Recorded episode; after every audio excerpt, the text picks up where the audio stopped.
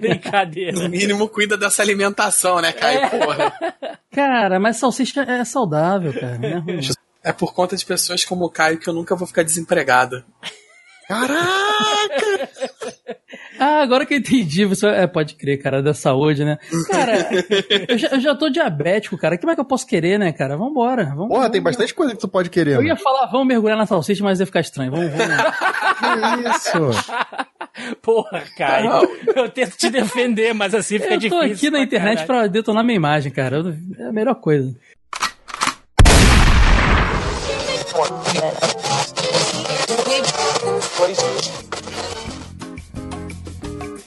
Você está ouvindo Zoneando, seu podcast de cultura pop, nerd e afins.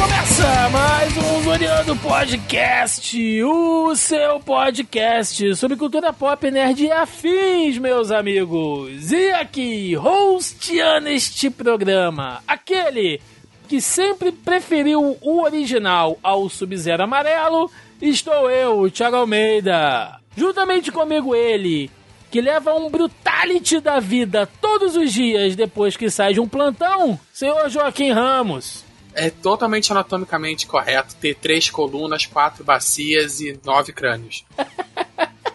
É, às vezes mais do que isso, dependendo da versão. do meu outro lado aqui, ele retornando este programa, que é do tempo que a captura de movimentos era feita com a câmera de barro, senhor Eide Tazaka. Tô revoltado que estudei jogo que não vai sair na pauta. A gente fala. Bem-vindo à minha vida. Bem-vindo à minha vida nesse podcast. Aí, se a Melissa tivesse aqui, ela ia falar: pauta? Que pauta? O Thiago não fez pauta? e fechando a mesa de hoje, ele que se auto-aplica um fatality gastrointestinal cada vez que come um salgadinho de procedência duvidosa, senhor Caio Hansen. E aí, galera, olha só, o Mythology Sub-Zero é o Richter do Mortal Kombat pra mim. Já, já na abertura ele meteu o Rista daqui. Ele já acabou o Rista logo menção. de cara, né? Já garanto a menção. pois é, meus amigos, estamos aqui reunidos essa semana com a galera aí, o Caio e o Wade lá do Jogo Velho, para falar sobre a franquia Mortal Kombat. Exatamente, este que é uma das grandes franquias, para muitos, talvez a maior franquia de jogos de luta né, da história dos videogames aí, que lançou um título recentemente aí, causando algumas polêmicas, como sempre, senão não é Mortal Kombat. Então a gente vai aproveitar aí toda esta veia para falar deste joguinho que vem marcando muitos e muitos jogadores há várias gerações. Então, toda essa veia mesmo, né? É. Veia, sangue, artéria, né? Tudo tem direito. então, sem mais delongas, vamos ao cast.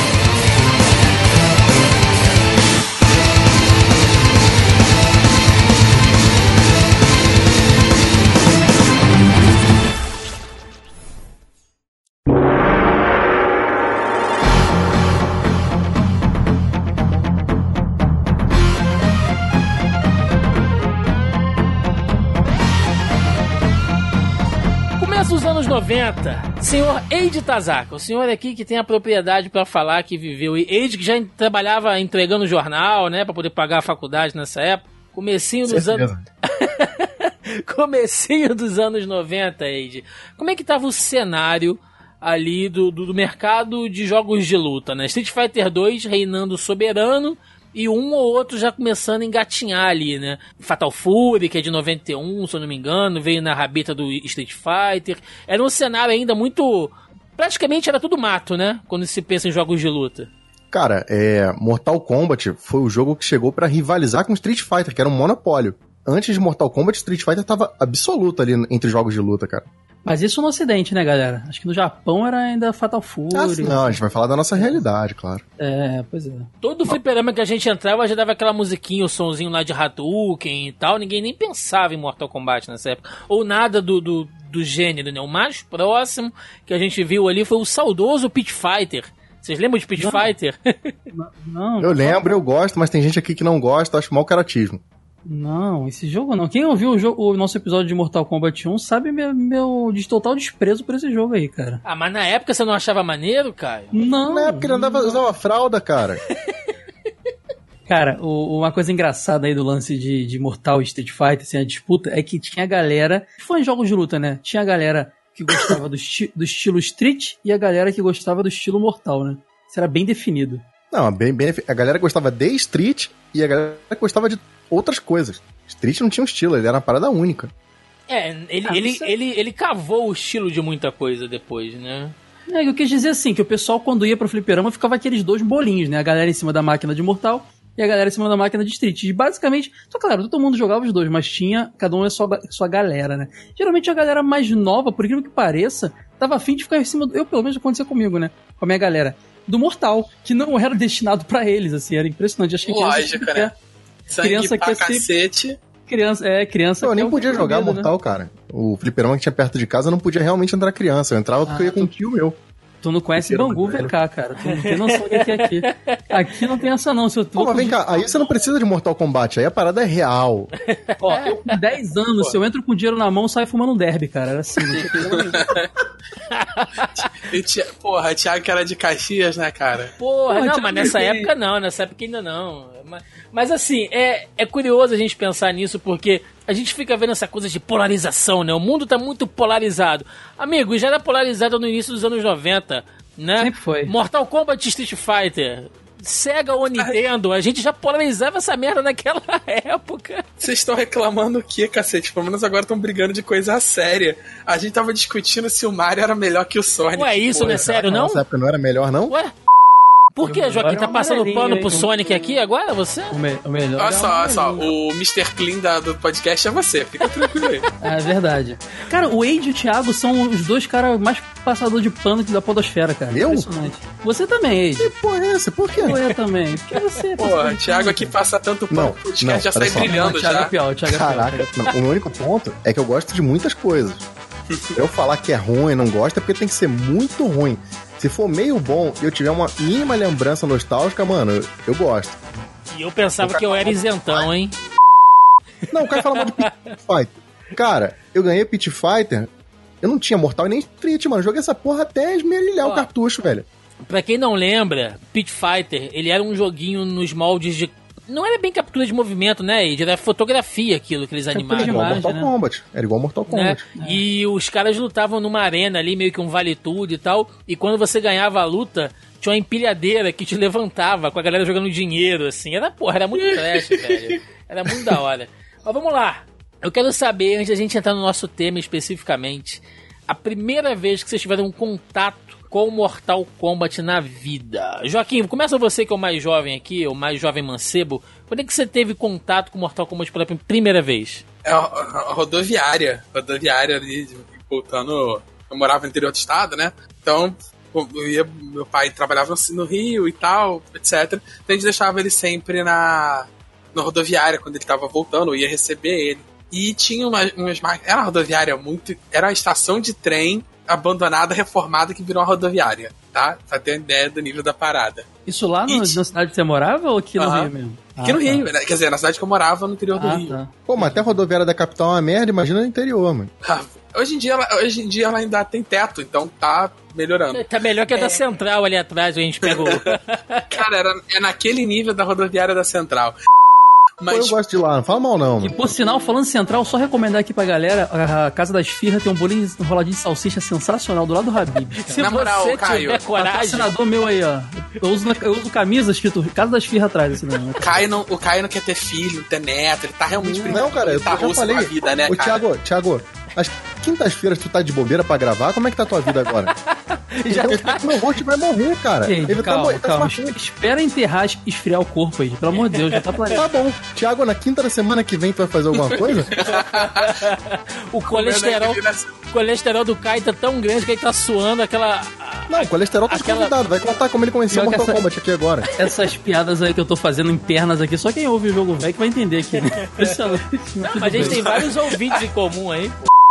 É verdade, Aí é. terminando o caos, tinha uma máquina lá, tinha aquele Primal. Acho que era Primal Fighter? Que era Primal aquele Rage? Primal Rage. Primal Rage, isso, Primal Rage. Bem melhor Era a máquina de. Mortal Kombat, uma máquina de Primal Rage e um Street Fighter de rodoviária, sabe? Você dava o, o chute da Chun-Li e saiu um Hadouken. Nossa, É uma é, é, né, era o, o alteradão, né? O alteradão. Era, era completamente destruída aquela máquina. Tipo, era o, a parada. Eu me amarrava no Mortal Kombat, cara. Que, né, vamos lá, tu arrancava a cabeça, não sei o quê. O ruim dessas máquinas de rodoviária é que sempre tem um botão ruim, né, cara? O Nunca ruim dessas máquinas de rodoviária é que sempre tem alguém pra te assaltar, na real, assim. O, bo- o botão é o de menos, mas. Ali, o problema, o problema é que tava tudo ruim. A máquina, a rodoviária, a cidade. Tinha um. Tem um agravante. E você, Caio Hansen, quando você viu lá o- os Fatalities pela primeira vez na sua vida? Cara, apesar de ter jogado no fliperama, principalmente o 2 em diante, eu joguei primeiro no Mega Drive. Meu irmão me apresentou, eu fui lá pra casa com o Mega Drive dele. Eu tinha o Master na época. Eu lembro não de nem ter jogado a versão de Master naquela época, eu fui jogar depois. Eu conheci mesmo ele levando o Mega Drive lá pra casa.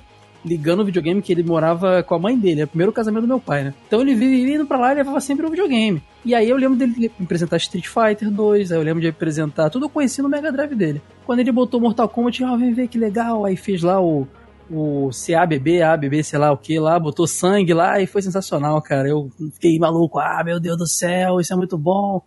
Eu conheci assim, depois, no- na própria locadora, em fliperamas, eu fui vendo. Eu não sei se eu ignorava, ou se foi meio que simultâneo, vi no meu irmão e por um acaso joguei no fliperama na mesma época, mas eu lembro de ver primeiro no Mega Drive dele. E vocês? Quando é que você teve contato com o jogo pela primeira vez? Cara, eu tenho duas histórias. A primeira eu já introduzi aí, que foi quando eu fui no fliperama.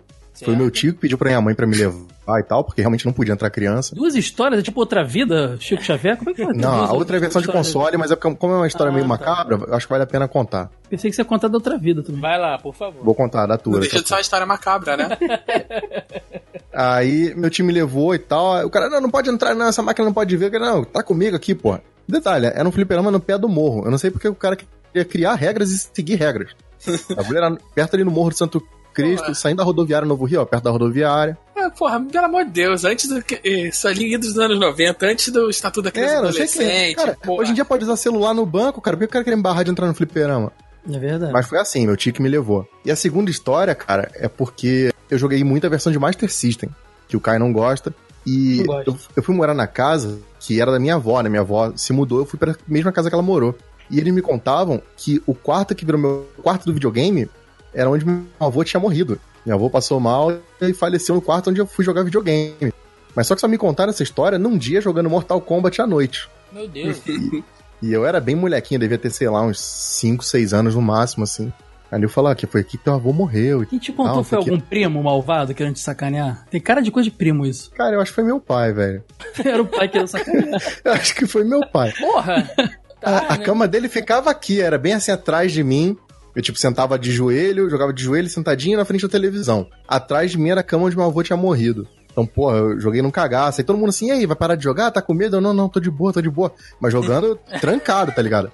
Na hora que Passava- aparece o Goro, hein? Meu Deus do céu. Porra, eu de uma- mesmo de Master System, por mais simples que ele fosse, primeiro que eu não tinha muita experiência com os outros, então pra mim aquilo ali era o ápice.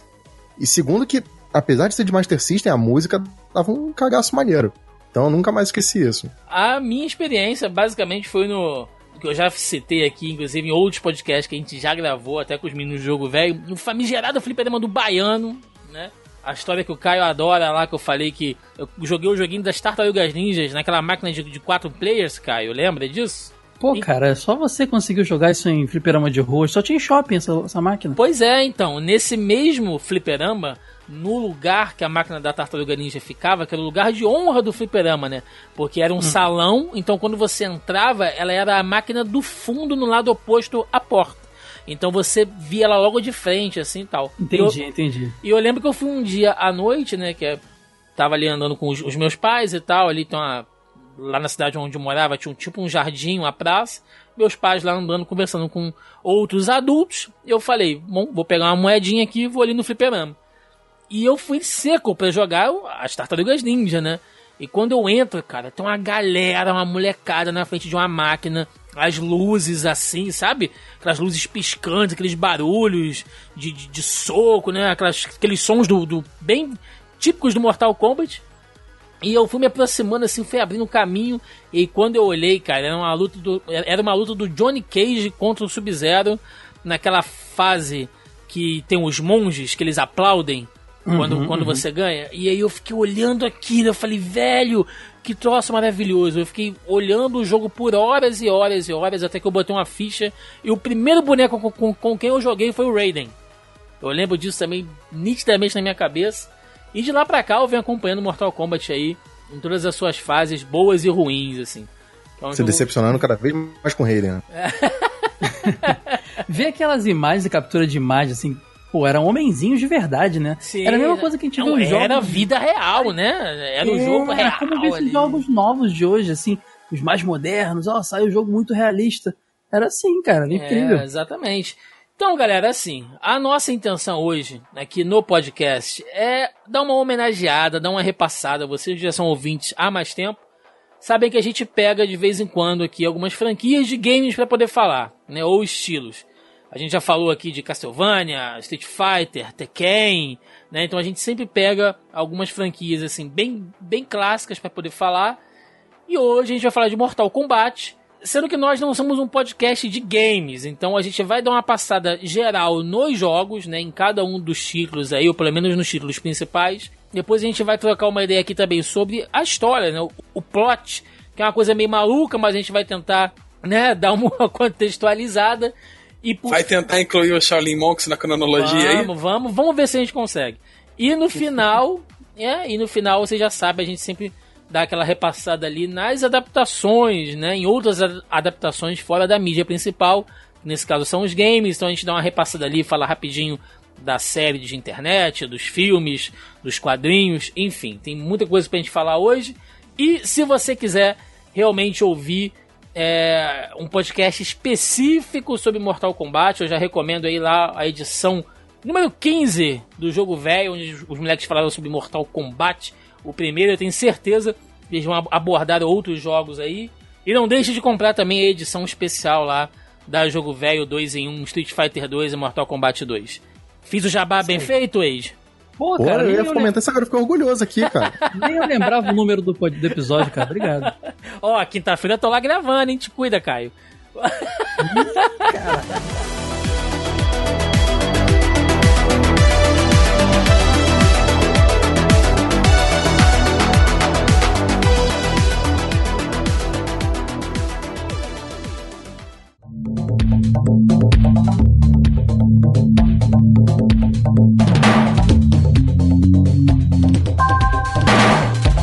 O ano era 1992 e a Midway trazia Mortal Kombat, que a gente citou aqui, que veio para bater de frente com Street Fighter, né, que reinava absoluto na época. O lançamento já foi assim polêmico primeiro pela violência gráfica, né? Mortal Kombat ele ganhou muito destaque porque foi um jogo feito com capturas de movimento. Hoje em dia é muito fácil a gente vê até material aí, é só você jogar lá no YouTube, é, que você vê fácil, fácil lá vídeos de, de dos atores treinando, né? Fazendo aquelas, aquelas poses e tal. Vários personagens feitos por uma mesma pessoa, né? O ninja era, era o mesmo cara que fazia o ninja e tal.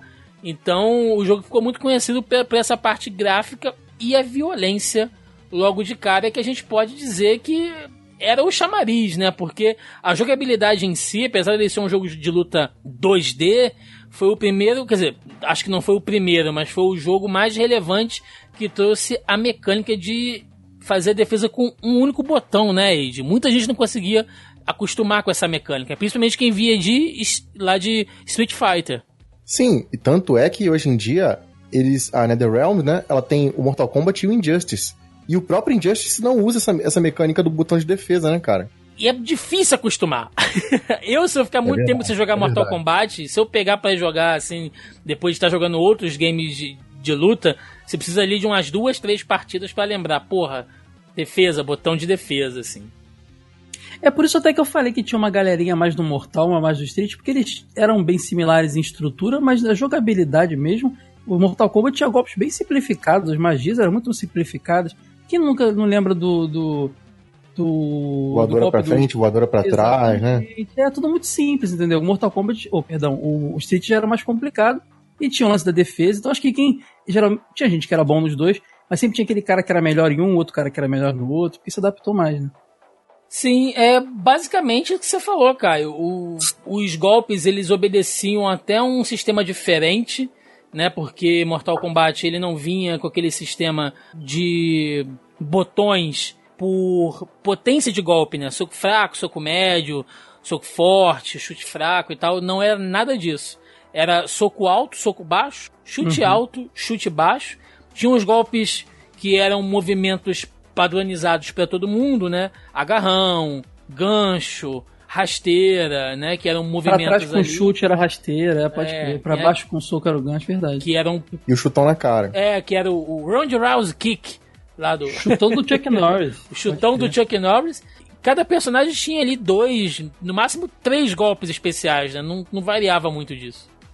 O grande destaque também de Mortal Kombat foram as finalizações, né? Os fatalities, assim, que naquela época chocavam demais. Aí entra essa coisa que o Joaquim brincou na abertura, né? De ter três cabeças, cinco costelas.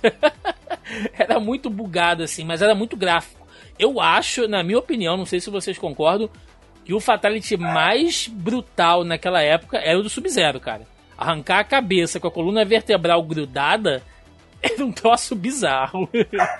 Eu fico entre o dele e o do Keno, cara. Que o do Keno arrancava o coração e ainda exibia assim, o treco batendo. Cara, aquilo também era um pouco chocante. Acho que o do Ken, a primeira vez que você vê, tu fica mais, caralho. É, o- e o Keno, ele tem uma cara de perverso, cara. Que os outros personagens você não vê tanto. O Keno parece que ele tem prazer de fazer aquilo, sei lá. Aquele da estrelinha sem graça do Liu Kang é só no, no console ou tem no arcade? Não, também? aquilo ali é aquela porcaria geral. É porque ele é era bonzinho, né? É, ele não, nunca ia arrancar nada da cabeça de ninguém, ele só dá uma estrelinha sem vergonha. Aquilo ali é, é frustrante, cara. É, eles dizem que é porque ele era o protagonista e tal. Pra mim é bullshit. É Lembra- é, lembrando que o jogo, na verdade, né, tem essa coisa que não é lenda, hoje em dia já é mais que confirmado, que o protagonista seria o Van Damme. Mortal exatamente. Kombat era pra ser um jogo do Van Damme, né? E ainda bem que não foi. cara, É, seria... o Johnny Cage provavelmente seria o Van Damme, né? Foi- depois virou Johnny Cage e provavelmente ele seria o protagonista. O Liu Kang surgiu depois, eu acredito eu. Se- Ele é muito Van, ele é muito será Van Damme, que, você será que teria pensar- dado certo? Será que teria dado certo? Não, eu acho que não ia ter lance de arrancar a cabeça do Van Damme no jogo. Então o jogo seria É, diferente. o Wade tem essa teoria que eu concordo, seria Boa, menos violento. boa. Talvez eles falaram, cara, tudo que a gente planejou deu errado, vamos botar sangue nessa merda aí e ver o que dá. Tipo, acho que era meio. Pensar, acho que a parada do sangue foi justamente isso. Eles contavam com o apelo da- do, do, do Van Damme, né? De, pela imagem do cara. Só que quando eles perderam isso, eles tinham. Ah, a gente tem que fazer alguma coisa aqui pra chamar atenção, né? Então. Eu não sei se é verdade que o jogo ia ser uma adaptação do Grande Dragão Branco ou se ele só seria uma influência pro jogo. Mas é nítido que tem influência desses filmes, inclusive do, do Aventureiro do Bairro Proibido, né? Que você tem ali o Raiden, igualzinho aquele nossa, cara, muito. que tem um chapéu também de palha meio doido lá, elétrico, e tem até o, o Shang Tsung, que é igual o vilão do filme também. Então, o, o, o Liu Kang me lembra muito aquele bolo Yeung lá do Dragão Branco. Aquela coisa, sabe aquele cara que fica Ah, mexendo o peitinho? Sim, sim. Só um Sei lá, pouco mais o magrinho, Johnny né? Cage já ser realmente o, o Van Damme Não. nesse sentido. É verdade, O, faz sentido. o, o Liu Kang, não, ele é bem mais, mais magrinho, né? Ah, não, só mas aí pode ser. Mudou só, O mas eu Johnny lembro aquele Cage cara oriental, sabe? O Johnny, Chinês. Tem, o Johnny Cage tem os pacates do, do, do, do- É, então. Pode ser que seja uma, uma sobra disso. Mas o Tem segundo também ponto a- é que o Van Damme, a- ele fez um jogo, né? Que foi o Street Fighter The Movie. Que Uhum. foi uma merda. E segundo dizem os bastidores, o Van Damme, ele dedicou pouquíssimo tempo pro jogo. Então ele foi lá, fez uma sessão, ficou cinco minutos e foi embora. Isso com Street Fighter já era uma franquia consolidada. Imagina se ele faz isso com uma franquia que tava começando como Mortal Kombat. Nossa. Por isso que eu acho que a melhor coisa foi não ter ele mesmo. Além de gravar o filme Street Fighter todo cheirado, né? Que o diretor admitiu aí. Que tá Cara, ele- o filme foi uma merda, o jogo ele cara, cagou pra gravação. Tem movimentos ali que dizem que não foi ele que fez, teve que chamar dublê. Porque ele só fez um pouquinho ali, aí isso aí valeu e faltou coisa, botaram dublê no meio. Bem punk. É bom vocês terem falado nisso, porque o Mortal Kombat, ele chupinha muita coisa do universo do cinema, né? Se a gente for, for pensar, o visual dos, dos ninjas é aquela coisa do American Ninja, né? Lá do, do, do filme do ninja americano e tal. O Kano é uma inspiração do Exterminador do Futuro, quando ele fica com o olhinho ali brilhando ali de metal, né, que tira metade do rosto dele e tal. Isso nas palavras do próprio Ed Boon aí, em entrevista que ele já deu. É, então você vê que muitos dos visuais ali, o Liu Kang, né, tinha aquelas referências ao Bruce Lee, a questão lá dos do, do- do- até dos movimentos, daqueles gritinhos Os e tal. gritinhos, né? É, então ele, ele pega muito dessa coisa do filme de Kung Fu clássico. Se você olhar os cenários do Mortal Kombat, né, como eu falei aqui, que eu, que eu, que eu lembro que eu vi é, naquela arena, que tinha aqueles monges batendo palma, é aqueles monges, é, é aquele monge chinês, né, lá da barbinha. do Aquela manto. arena do. A, a arena, né, do, do início. Seria, tipo, tecnicamente a primeira arena, né, do Mortal Kombat, né?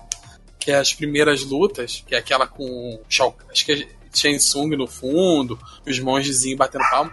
Aquilo é o Operação Dragão do Bruce Lee, todinho. Boa, boa, muito bem Exatamente lembrado, aquilo. muito bem lembrado, é verdade. E eles abusam dos clichês desses filmes, né? Não é só homenagear o filme, tem que ter os clichês dos filmes. Acho que é- esse é o lado cômico do Mortal Kombat, porque ele tem um certo humor nisso tudo, né? O gore dele eu vejo de forma muito engraçada, assim. Pô, mas nesse primeiro jogo eu acho que eles estavam se levando a sério, cara. Eu também acho. É, né? Eu acho que eles tentaram copiar e tal, mas com um nível de seriedade. Tipo, isso aqui é maneiro mesmo. Acho que no Entendi. segundo Talvez jogo minha- pra frente, eu acho que foi pro lado meio terrível, assim. É, A minha avaliação é mais da franquia, talvez, é verdade. A gente... É, Eu, eu acho que poster- eu acho que eles perceberam que, que não dava pra levar muito a sério. Mas o primeiro realmente parece tipo, aquela coisa bem anos 90, sabe? De não, isso aqui que é maneiro tal. Por que tu tá na abertura do Super Mario All-Star, man? Você tá, Hã? com, tá com as táticas no teu microfone, Betinho. Melhorou? Melhorou, melhorou.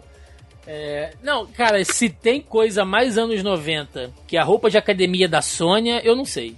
Porque ela Nossa, tá com a roupa Não, de a Sônia academia. é só esculacham ela com roupa, né? Onde for, tudo que ela fez, eles botaram umas roupas que nenhuma policial usaria em ação. É impressionante.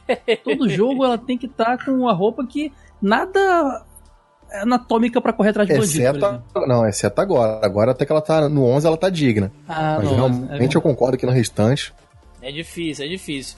E a gente não citou, né? Não falou muito sobre a Midway, mas a empresa era bem pequena, né? Acho que eram três ou quatro pessoas responsáveis por desenvolver o jogo original. Não é isso, Age? Era o. Era o, Sim. O, o- Acho que era John Voight, eu não lembro.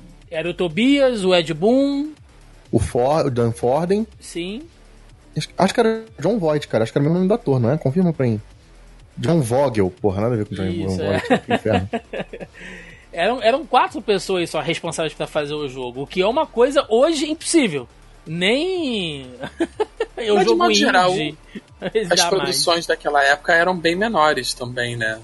Jogos, de modo geral, É, o orçamento devia ser muito menor, né, cara? Pô, eu quero fazer aqui um jogo que arranca a cabeça.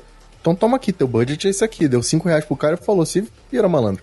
Ah, se bem que hoje em dia tá mais barato, né, cara? Trabalho escravo sempre barateia o processo. tá a Konami aí, né? Pra mostrar isso. Mas, Pô, tá a Konami, tá todo mundo. Mas, o, o Thiago, vale ser mencionado também o trabalho que a Acclaim fez de adaptar para os consoles de mesa o jogo. Quer dizer, Sim. não é, é ela, né? Foram várias, ela distribuiu, ela produziu e tal, mas só que ela escolheu bem quem ia desenvolver cada versão. E ela é importante pra caramba, porque se no fliperama bombou, quando chegou nos consoles de mesa, que na mão da criançada bombou mesmo, né? É verdade, é verdade. Inclusive teve toda aquela coisa do, do Mortal Kombat 1 no Super Nintendo ter a, a restrição de sangue, né, cara? Você bota Mortal Kombat sem sangue na Nintendo. tem- até hoje, né? Tem muita dessa um coisa. líquido branco, nada a ver aquilo lá. né? E daí e lá no Mega Drive tinha aí o, o código pra você colocar lá e assim você conseguir botar sangue e tal. É, o por isso que foi a versão... Né? Isso, aí mesmo. Por isso que vendeu mais também, né, cara? O é. pessoal queria ver Mortal Kombat como ele era, como foi pensado, né? Violento e com sangue. Bom, o jogo contava ali apenas com sete personagens, né?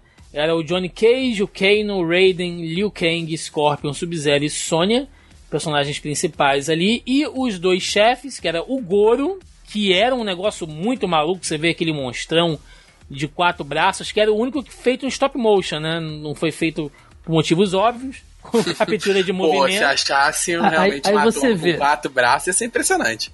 Aí você vê, no Street Fighter você tem um Super Mario bombado, que é o. o, o, o cara, esqueci o nome dele.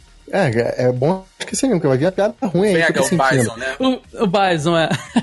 E aí no Mortal Kombat você tem um monstrão de quatro braços, cara. Pô, bem, bem mais respeito. Eu ainda tô né? tentando assimilar a Su- sua comparação do Mario É, com o Bison. boné assim. vermelho. Super boné Mario vermelho. bombado é a morte É da dignidade, vermelho, né? cara. O cérebro dele tentou parar ele, mas ele foi lá e continuou, mano.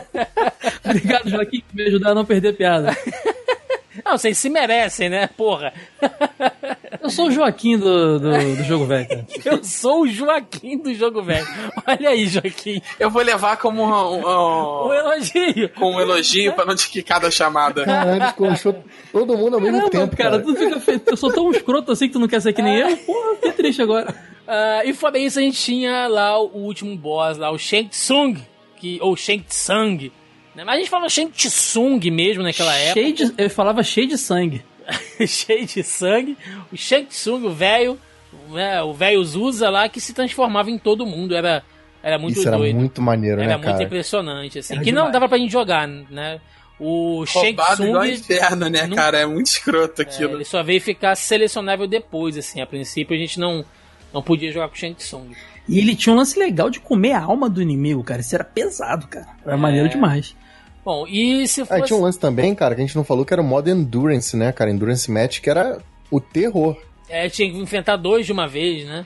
Nossa, era, Porra, isso era difícil demais, cara. era tenso, era muito tenso. E só pra não passar batido, tinha uns personagens secretos, que era o Reptile, que você enfrentava na fase da ponte, né? The Pitch. Tinha que fazer lá aquele esqueminha, né? Você tinha que seguir lá algumas condutas pra enfrentar o Reptile, que na verdade era a mistura do Sub-Zero com o Scorpion. Se você juntar lá na paleta de cores o azul com o amarelo, vai dar o verde. E você enfrentava ele lá na ponte. E o Ermac, que também já é uma lenda muito conhecida, que na verdade ele é um erro de cor, né? Ele é o, o Scorpion com erro de cor, né? O erro macro. E aí passou a se chamar Ermac, que é uma Mas coisa o Ermac mesmo não tá no jogo, né? Só o não. nomezinho lá. Só isso, tem. é. Que é. uma coisa que o Mortal Kombat sempre fez, que é pegar essas lendas que a galera usa, joga. É um jogo muito fanservice, assim. Essa, essa relação dos produtores com os jogadores é, colocando coisas e referências é, no game, né? Fazendo essa, é, essa, essa metalinguagem dentro do próprio game. Isso era muito bacana. Bom, sucesso do Mortal Kombat estabelecido em 1992, um ano muito bom aí, batendo frente a frente. E apenas um ano depois, cara, em 1993, chegava aos arcades e consoles Mortal Kombat 2.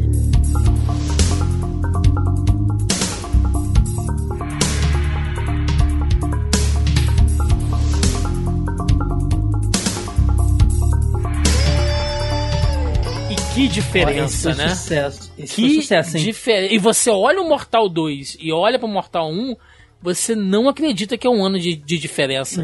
É. é brutal, assim. Acho É que agora tinha cinco pessoas, tinham libertado a família dos desenvolvedores, tava tudo melhorando o orçamento. Tinha mais um chefão. Ah, Era um jogo bem mais fluido, talvez, e tinha um chefão mais legal, né? Que era o Shao Kahn.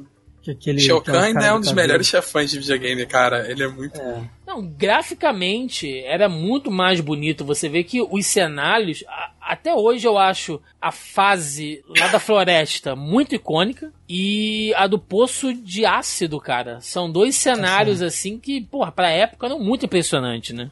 Mas tem um negócio legal aí, que no primeiro jogo teve aquela polêmica, né? Que culminou com a criação do ESRB, que foi o, o órgão de controle de faixa etária dos jogos, né? Que teve a polêmica do sangue e tudo mais. Então, no segundo jogo, você já sente claramente que tem uma mudança de atmosfera e até na parte da violência, eles amenizaram muita coisa ali justamente pra não ter mais problema com a justiça, né? Porque tava dando uma super briga. Programas de televisão, político ótimo. envolvido no negócio e tal, então eles realmente pegaram um pouco mais leve. Sempre tem um desses, né, cara? Tô... Mas se aquilo é pegar leve, hein, Age? Então, mas é porque uma coisa que o, o próprio Ed Boon falou até agora pro lançamento do 11, quando perguntaram pra ele por que, que os fatalities agora são tão viscerais. E ele disse: a gente vai pro nível do absurdo, que é pra ninguém pensar na hipótese de reproduzir aquilo. E nessa época Ah, acho que foi a sim, mesma sim. coisa, o Fatality. Porque antes era arrancar a cabeça. Nesse, já tem Fatality que, que, que é um negócio meio absurdo, que arranca a pele, que faz um monte de maluquice. Uhum, Era, pô, o lance de de friendship amenizou essa questão da violência. Foi pro lado do terrir. É, e o jogo chegava com vários diferenciais, né? Tem essa questão do- da, da própria classificação, né? Que o Wade citou. O som dele era muito melhor, era bem mais nítido. O, o gráfico era bem mais elaborado, ou, ou melhor finalizado, né? Tinha um tratamento melhor ali. Nós tínhamos mais personagens para jogar, né? Dessa vez a gente estava lá de volta com o Liu Kang, o Johnny Cage, o Sub-Zero o Scorpion e o Raiden.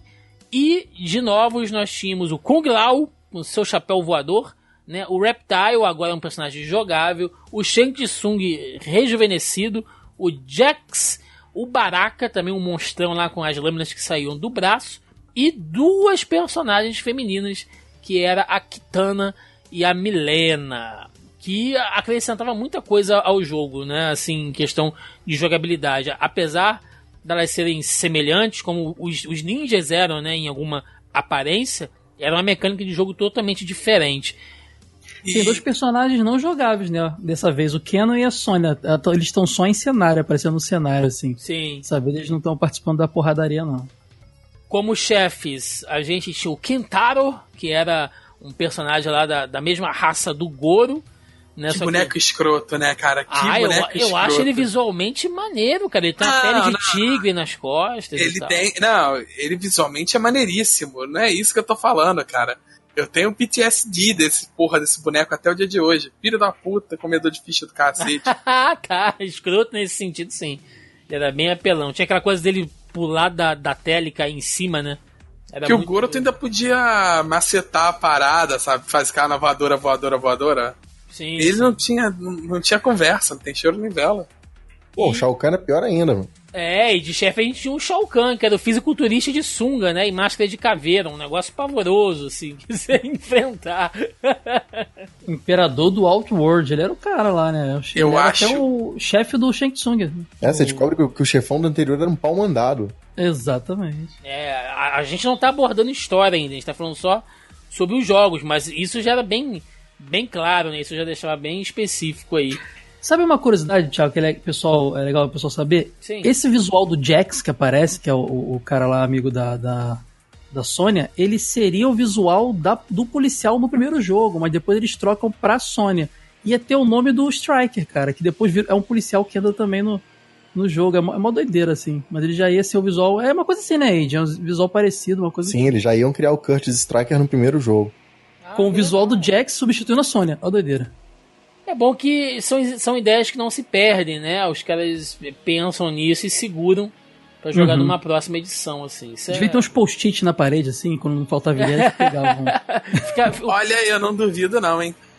o, o famoso fica pra próxima, né?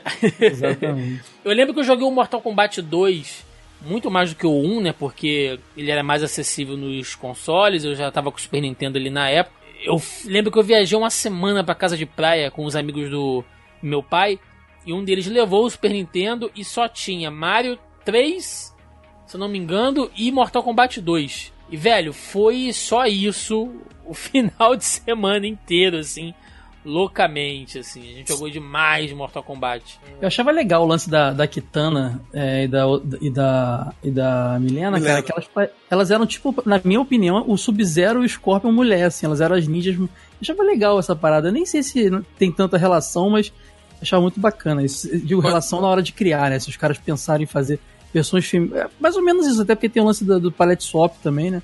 Mas eu gostava demais disso. Quando eu era pequeno, pra mim, elas eram a versão deles, né? Uhum. Eram os ninja mulher, só que mulher. É, porque né, pequeno a gente não tem nem essa noção de história, continuidade, Ah, porra sim, nenhuma. sim. É, eles também não tinham muita, não. Até E, hoje um continua não tendo, né? De certa forma. E, e se o Johnny Cage. E se o, o, o Liu Kang, perdão, era um personagem fácil de jogar, dois pra frente soco e tal, nesse jogo o Baraka era muito fácil de dar os golpes, cara. Eu via com o Baraka como aquele personagem que você pegava rapidinho, aprendia e dava umas porradas com ele, cara. Muito bacana. Você jogo. estaria dizendo que o Baraka é o Ed Gordo do Mortal Kombat, é É, isso? pode ser, acho que é, cara. Tipo isso. Era um Boa, jogo boa, boa, muito, muito bacana, muito impressionante. Até que dois anos depois, agora com mais tempo para se elaborar, para trabalhar melhor, nós tivemos a chegada de Mortal Kombat 3 ali em 1995.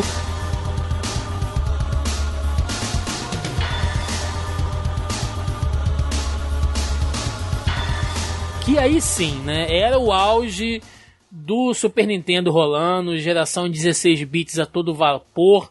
E eu lembro que esse jogo chegou nas revistas. Você lembra disso, Wade?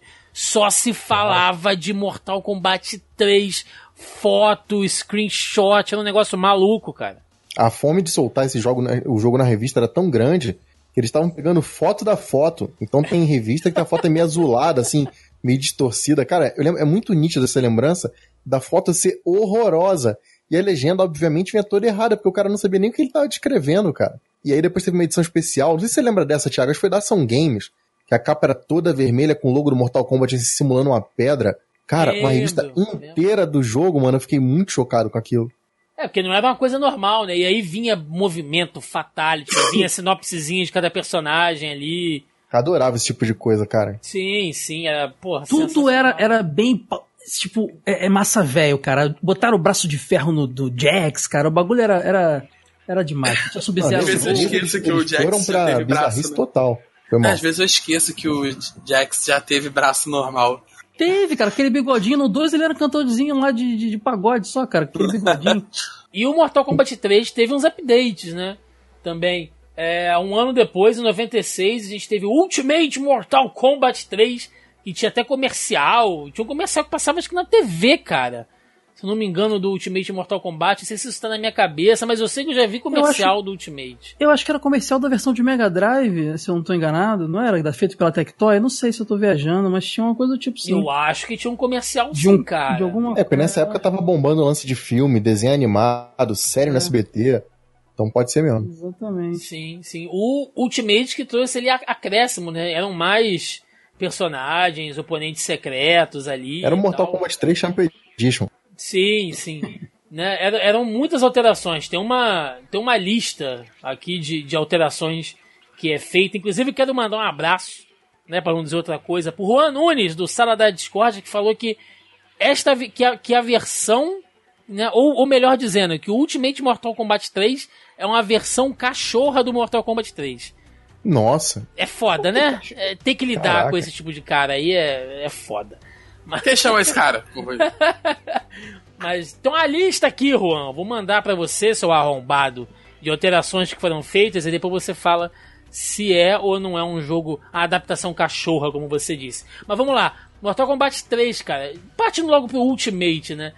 Veio uma galera pesada ali. A gente tinha um set list muito maior e eu já vou avisar que a partir daqui eu já não vou mais falar a quantidade de personagens, porque vai aumentar exponencialmente. Mas a gente teve muita gente nova, gente voltando, né? Então tinha lá. ah, Ninja o- pra caramba. Porra, ninja, ó, de, de ninja a acho gente uns tinha. oito ninjas, cara. Ó, Tinha arco-íris de ninja, cara. Conta aí, conta aí. Rain, Reptile, Sub-Zero, já sem a máscara, né? Mas tá contando como, como ninja. E Scorpion, né? Quatro ninjas aí. A gente tinha os dois robôs. Robôs, robôs. Ah, Certo? você vai botar eles como, como ninja também? Não, não, não, não. Tô Ah, então vai pra um milhão. tô citando como robô mesmo. Que É, era se botar as ninjas mulheres, então, aí... É, é, aí tinha, de ninja. é, tinha a Jade, que era a ninja verde, né, nova, a Milena Kitana, o Cyrax e o Sector, que eram robôs, a Sônia tava voltando com roupa de academia de novo, tinha o Shang Tsung novinho ainda, o Liu Kang, o Jax com os braços de ferro, o Striker, que o Caio citou aí, agora é finalmente aparecendo, o Night Wolf, o, o, o índio boladão lá, o índio mal, o Kung Lao, Irado, irado. voltando, o Kano tava de volta, o Cabal como personagem novo, que era um dos personagens mais apelosos, aquela corridinha do Cabal nojenta, que a galera usava. Né? Dava pra fazer Stanlock, né? Com aquela porra. Cara, tinha Shiva, né, cara? A que era Shiva- a raça do Goro também. Que a galera. Ah, a Shiva era outra que fazia Stanlock. Tinha muito personagem que fazia Stanlock nessa porra desse jogo. Não, em campeonato, até hoje você viu, o time dos caras é Nightwolf e Cabal. Sim. Noob Saibot é banido de campeonato, pra você ter ideia do nível da- de apelação que esse jogo tinha. É verdade, É, você- tinha o Noob Saibot, tinha- que era o ninja preto, né? Que É. era todo preto. Tá certo. Você tinha a Sônia de volta, acho que o Kenon também tava jogável Tava, de novo. não tava. tava? Tava, Você tem quem não que- compia vermelha. Kano, Kano e Sônia tinha o Smoke. Lembra disso? Que era o, o robô cinza. Você podia fazer um macetinho lá, ele vinha como ninja cinza também. Que era bem da hora. Ah, a Sindel, né? Que era a mãe da Kitana. Dava aquele, aquele grito lá, tinha um visual maneiro, parecia a Tina Turner, né? Parecia. Cara. Era bem da hora, assim, cara. E o jogo tava bonito de uma maneira. Até Pô, hoje. você tá falando do, do Ultimate? Faltou gente. Faltou gente do Ah. Ultimate ainda? Pô, faltou o Ermac, faltou o Rain, Não, eu, eu- o Rain eu Classic citei. Sub-Zero. Ah, é, porque aí nesse junto. Já, tá- eles estavam cagando pra história, então tinha o Sub-Zero clássico, tinha o Sub-Zero novo, tinha tudo. Você falou aí, tinha verdade, o é Smoke verdade. Ninja, o Smoke Robô.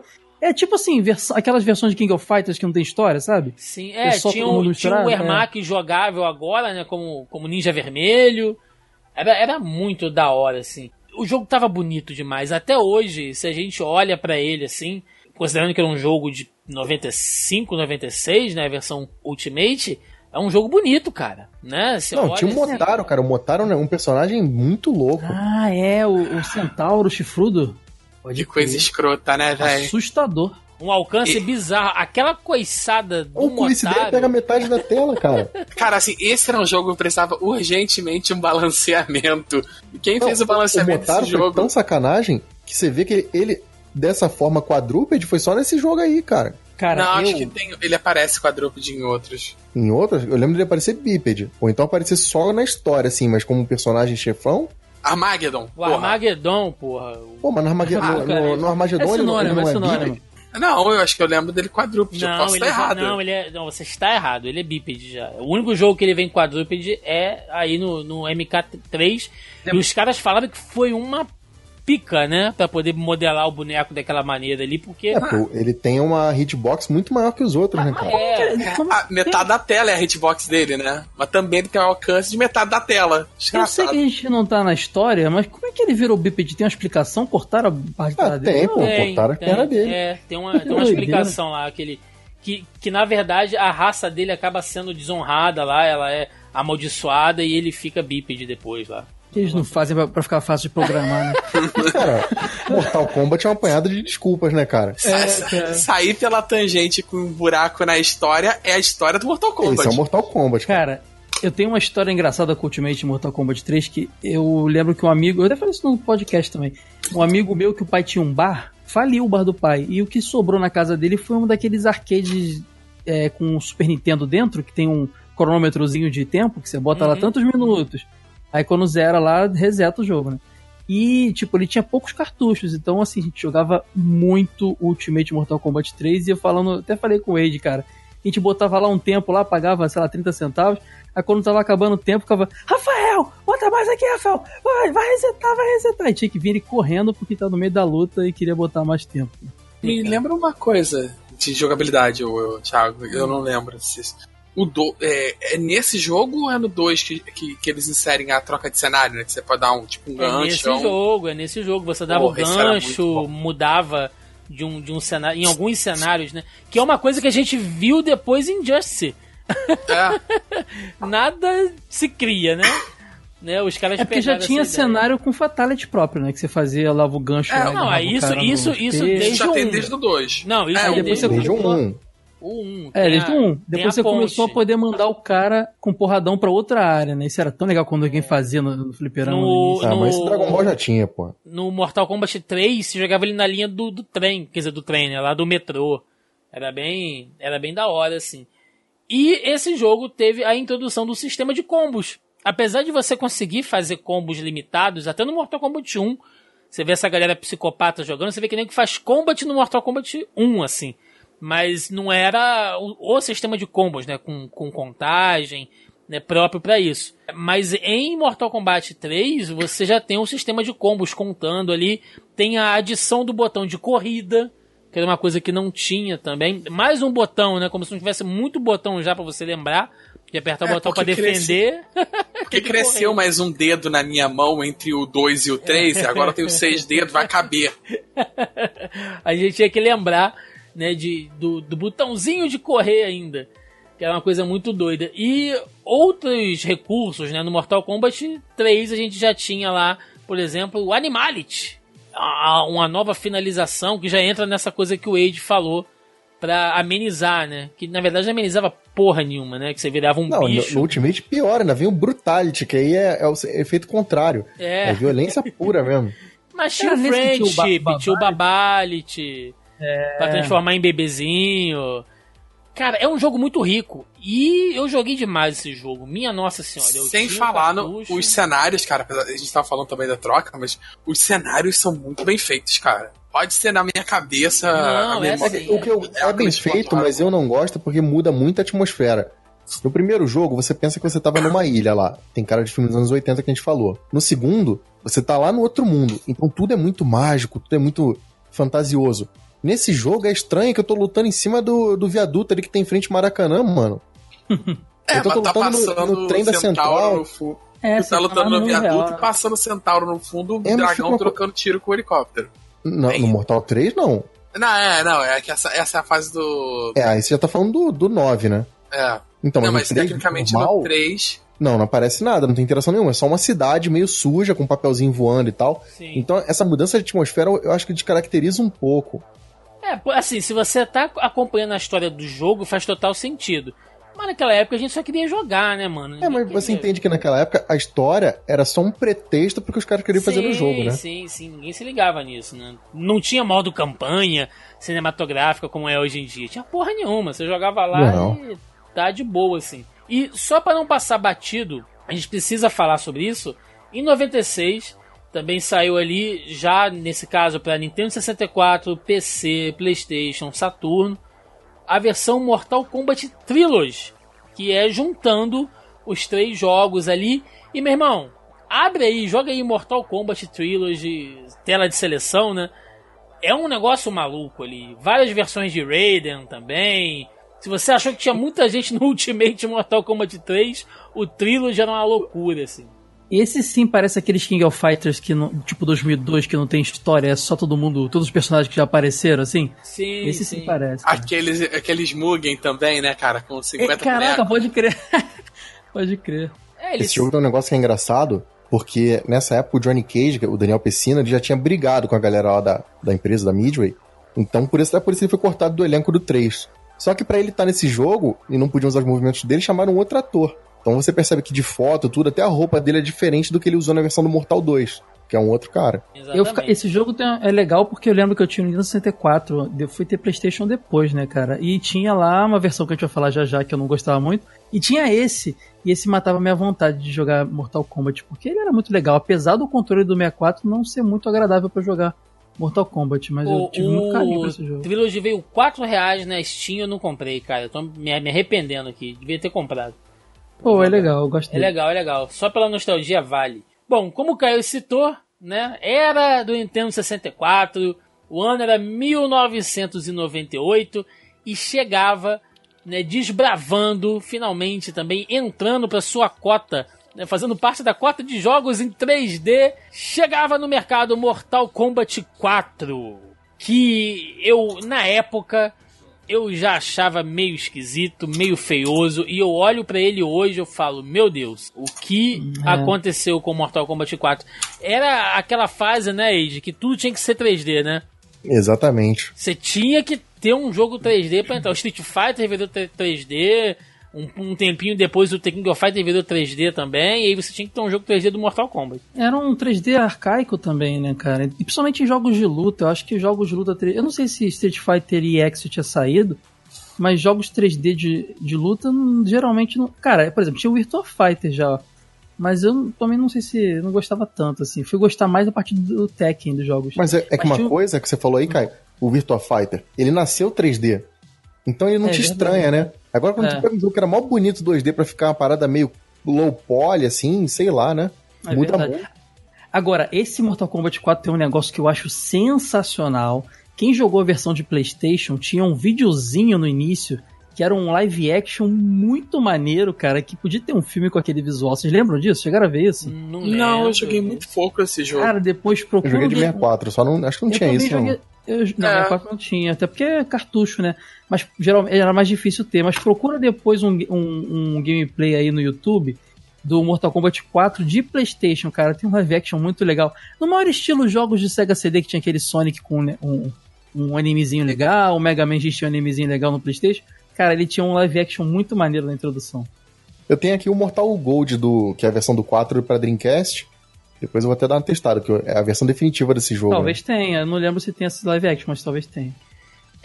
eu, eu acho que o Mortal Kombat 4, assim, ele tem muitos problemas, né? Primeiro de tudo, a jogabilidade quebrada infinitamente. Não que o Mortal Kombat 3 não tivesse. Tinha uns bugs, assim, bizarros no MK3. Mas... É, eu acabei de falar, né? A quantidade de Stunlock, Não, é... de, de, de, de combo infinito. Sim, era uma coisa maluca. Mas o MK4, ele tinha um negócio que parecia que o jogo é um tipo de game que não foi feito para ser jogado daquela maneira. Os combos não encaixavam do jeito que tinha que ser. Ah, o hitbox do- do- do- dos combos, dos golpes normais, era esquisito, sabe? É, então, assim, ele, ele não funcionava muito bem. E ele sofreu uma coisa que o Street Fighter 3 sofreu. E Já até sei, é o que- elenco que você vai falar, né? Já e até que o sei, The. King of Fighter pós-fase é, do Orochi sofreu também, que é o elenco, né? Como o Age citou. Porque você retira uma galera que já estava conhecida, que você já estava criando ali, bota uma galera nova que não necessariamente é ruim, mas que, porra, você não tem ligação nenhuma, não tem emocional nenhuma ali com eles. Tem uns que são bem genéricos, assim, você olha e fala, nossa, o que, que esse cara tá fazendo aí? E a história muda, né? Porque, de novo, a gente não tá abordando a, a história ainda, mas nesse ponto, né, o Mortal Kombat 3, ele fecha o ciclo ali do Shao Kahn, e aí ele vai contar uma nova história com um novo vilão, certo? Que é o Shinnok, que ele é um deus caído, ele é um deus como o Raiden é, só que ele acabou caindo ali no, no submundo, né? Ele caiu lá, virou um deus maligno, e você tem que derrotá-lo ali. Ele tá fazendo todo o esquema para poder voltar e governar o mundo, enfim, a história mais clichê possível. E aí você tem todo um elenco baseado nisso que não tem nada a ver, né? É, é muito jogado, assim. O Shinnok É, é muita cara- mudança, que se você tá mudando a história, vai. Se você tá mudando o elenco, vai. Se você tá mudando a tecnologia, beleza. Mas quando você muda tudo junto, descaracteriza demais, cara. Então Mortal Kombat 4 aí é um ponto muito fora da curva, sabe? Eu perdi completamente a atração pelo jogo. É, eu, eu perdi o interesse também, porque eu não me identificava mais com aquilo. E eu não tinha um- Playstation. Então, Ah, pra jogar na rua, gastar uma grana. E eram os polígonos meio sem vergonhas, né, cara? Pouca textura. Ah, mas pra época aquilo era bom, né, cara? E vamos botar os um filmes mas também. Era maneiro. Mas o a gente Shinnok não é genérico coisa... pra cacete. É, O Shinnok é genérico, a Tânia é genérica, tem muita gente genérica nesse jogo. Jarek, e aquele Jared, secreto? sei lá. Pô, O foda-se. Mitch, todo... Não, gente é sacanagem. Não, cara, ah, daí pra caveirinha frente com vamos de mal. carne, cara. Era caveirinha com resto de carne, assim, sabe? Com ah, tecido muscular, era nojento. Foi o primeiro jogo que você tinha uma interação, entre aspas, com o cenário, que você podia pegar objetos e jogar, e aí O objetos... cara pegar uma pedra e tacar, na verdade, a uma pedra cabeça, gigante. uma cabeça que era muito maior que a sua cabeça, que a cabeça do seu personagem, né? a cabeça de um gigante que tinha ali, uma cabeça também da bola do Kiko. Você jogar Tinha, no outro apresenta... cara. Tinha apresentação dos caras também, né? Eles chegavam meio que faziam um teatrinho, né? Antes de conversavam ah, entre eles. nossa, Era le- não. Isso era legal, isso era legal. Ah, mas eu fiquei muito desmotivado. Nessa. Porra, 98. KOF 98 bombando, sabe? Outros É, cara, e tinha lance de arma já nesse, não tinha? Eu acho que Hum, acho não que lembro, não, mas- acho que ainda não. Mas era por isso que eu jogava o Trilogy no 64, cara. Porque ao mesmo tempo que a gente tinha isso aí, a gente tinha um que resgatava, que a gente acabou de falar, todo o tra- o tradicionalismo ali do Mortal Kombat. Então, pelo menos a gente tinha isso, né? Pra, pra sat- satisfazer. Bom, e aí, meus amigos? 1998 marcou com a chegada do MK4. E aí a gente começa a entrar num vórtice que vai se prolongar por muitos e muitos anos, né? De jogos aí duvidosos que agradaram ou nem tanto. A gente vai começar a sair um pouco do que eu chamo de, de, de linha principal, né? Que são os jogos numerados, né? Mortal Kombat 4 e tal, enfim, que outros também não vão ter número, mas vão seguir a linha principal. E você começa a ter alguns spin-offs. E o primeiro deles, que também chegou ali em, entre 97 e 98, é o Mortal Kombat Mythology Sub-Zero. Que ele é. Que a, a, história dele é um prequel pro MK4, o que já não podia dar certo, né? Os caras é, pegaram foi... Mortal Kombat e botaram num sistema 2D que é muito estranho, porque você joga a jogabilidade do Mortal Kombat num jogo 2D de plataforma. Hum, de plataforma, só isso aí já é muito estranho. Era uma coisa meio, né, Ed, que nem aquele Batman do, do, do Super Nintendo, que, que era com Batman Forever.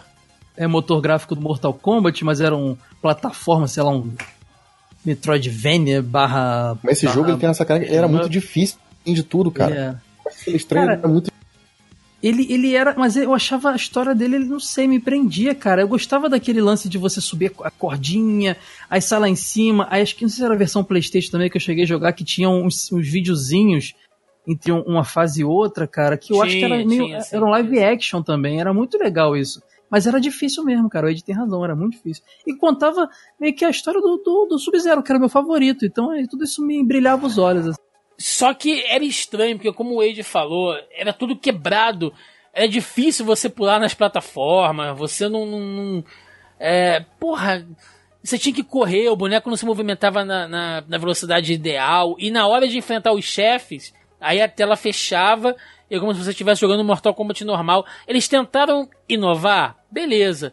Mas, cara, tinham coisas assim muito rústicas. Você tinha que apertar um botão pro boneco virar de lado. Isso uhum. é um uhum. troço em um jogo de plataforma impensável, assim.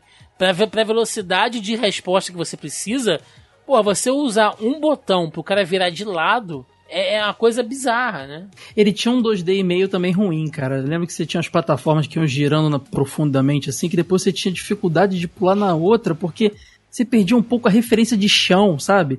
Não, não era muito bacana isso, não.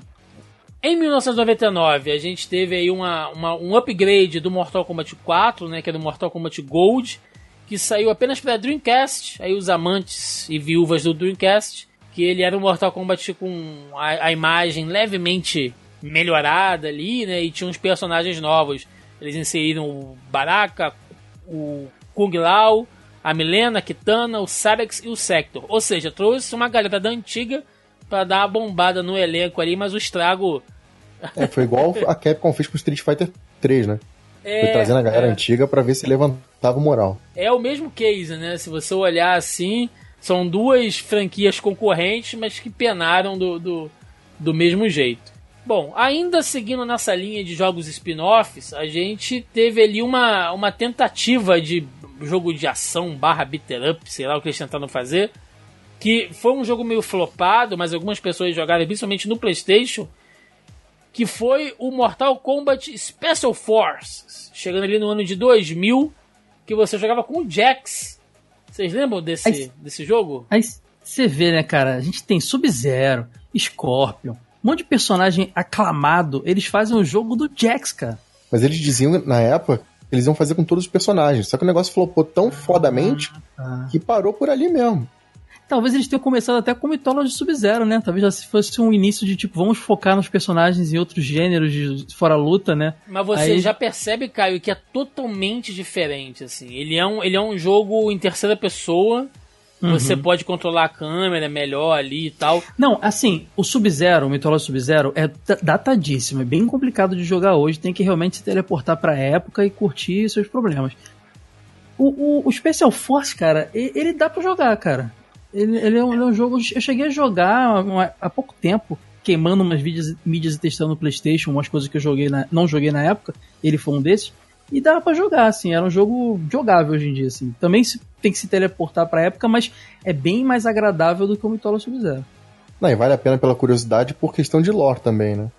Ah, sim, ele foca ali também no, no lance todo do, do, do Canon e tal. É, bem, é, teoricamente ele antecede o primeiro Mortal Kombat, então, é, que é, curiosidade que é, vale. Que é a caçada da, da, das forças especiais, né, o Special Force, que é a unidade lá do Jax e da Sônia caçando bandido, terrorista. É, é o lado policial do Mortal Kombat. né? É, pois é. E aí você vê como é que já tá quebrado, porque nesse jogo o Jax, ele, ele é canônico, mas não é, né? Porque nesse jogo o Jax já tem braço de metal. Mas se se- eu não me engano, o Ja- o Jax não, per não ganha no, no 3, ele perde no 2, eu acho. Tem uma história dessa, né? Não tenho certeza. Mas Sim, mas cronologicamente não era pra ele ter o braço mecânico, o braço biônico nessa, nesse jogo, entendeu? Ah, sei lá, cara, pode crer. E tem uma bandana também, né? Por que botaram a bandana no Jax? Era de muito Deus. tosco. Era muito que isso? sinistro. Bom, aí a gente pula, dá um salto aí de mais dois anos, né? E a gente chega no ano de 2002 com Mortal Kombat Dead Alliance. Ele vem nessa pegada dos jogos em 3D ainda, mas ele dá um, assim, uma, uma total remodelada no gráfico, né? Eles insistem na coisa de você manter o jogo em 3D, mas dá uma melhorada, até porque o jogo já é de uma outra geração, ele já está chegando na geração ali dos 32 bits, né? PlayStation 2 ali super em alta, ele saiu pro Xbox original, pro GameCube. Então, Vamos, vamos também dar uma, um certo desconto, porque ninguém sabia muito bem fazer 3D na, na época dos outros, né, cara? Ele foi uma época que foi muito, tinha uns 3D muito zoado. Nesse aqui já tinha criado assim, um certo know-how, então errar agora seria menos aceitável.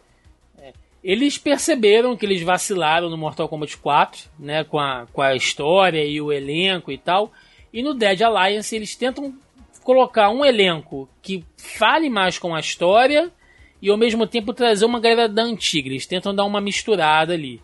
Então, o jogo, ele basicamente é a aliança do Shang Tsung com o Quan Chi, ou seja, o, o feiticeiro da trilogia original. o sujo mal lavado. O feiticeiro da trilogia original com o feiticeiro da, da nova geração. Né? Os dois se unem ali para tentar dominar tudo. Né? Eles, eles derrotam lá o Shao Kahn, lá na história. Depois eles vão atrás do inimigo mortal deles, que é o Liu Kang. E a partir daí eles começam a forjar essa, essa aliança aí para dominar os reinos, né? Eu gosto desse jogo, assim, só te cortando, cara, mas uma coisa que eu gosto muito desse jogo não é da parte gráfica, mas o visual dos personagens. Você vê que já começa a ter um figurino diferenciado, os personagens ganham mais personalidade, assim. Eu gosto bastante dessa parte, desse. Pô, tu gosta, tu gosta do. é, esse jogo tem um Dramin?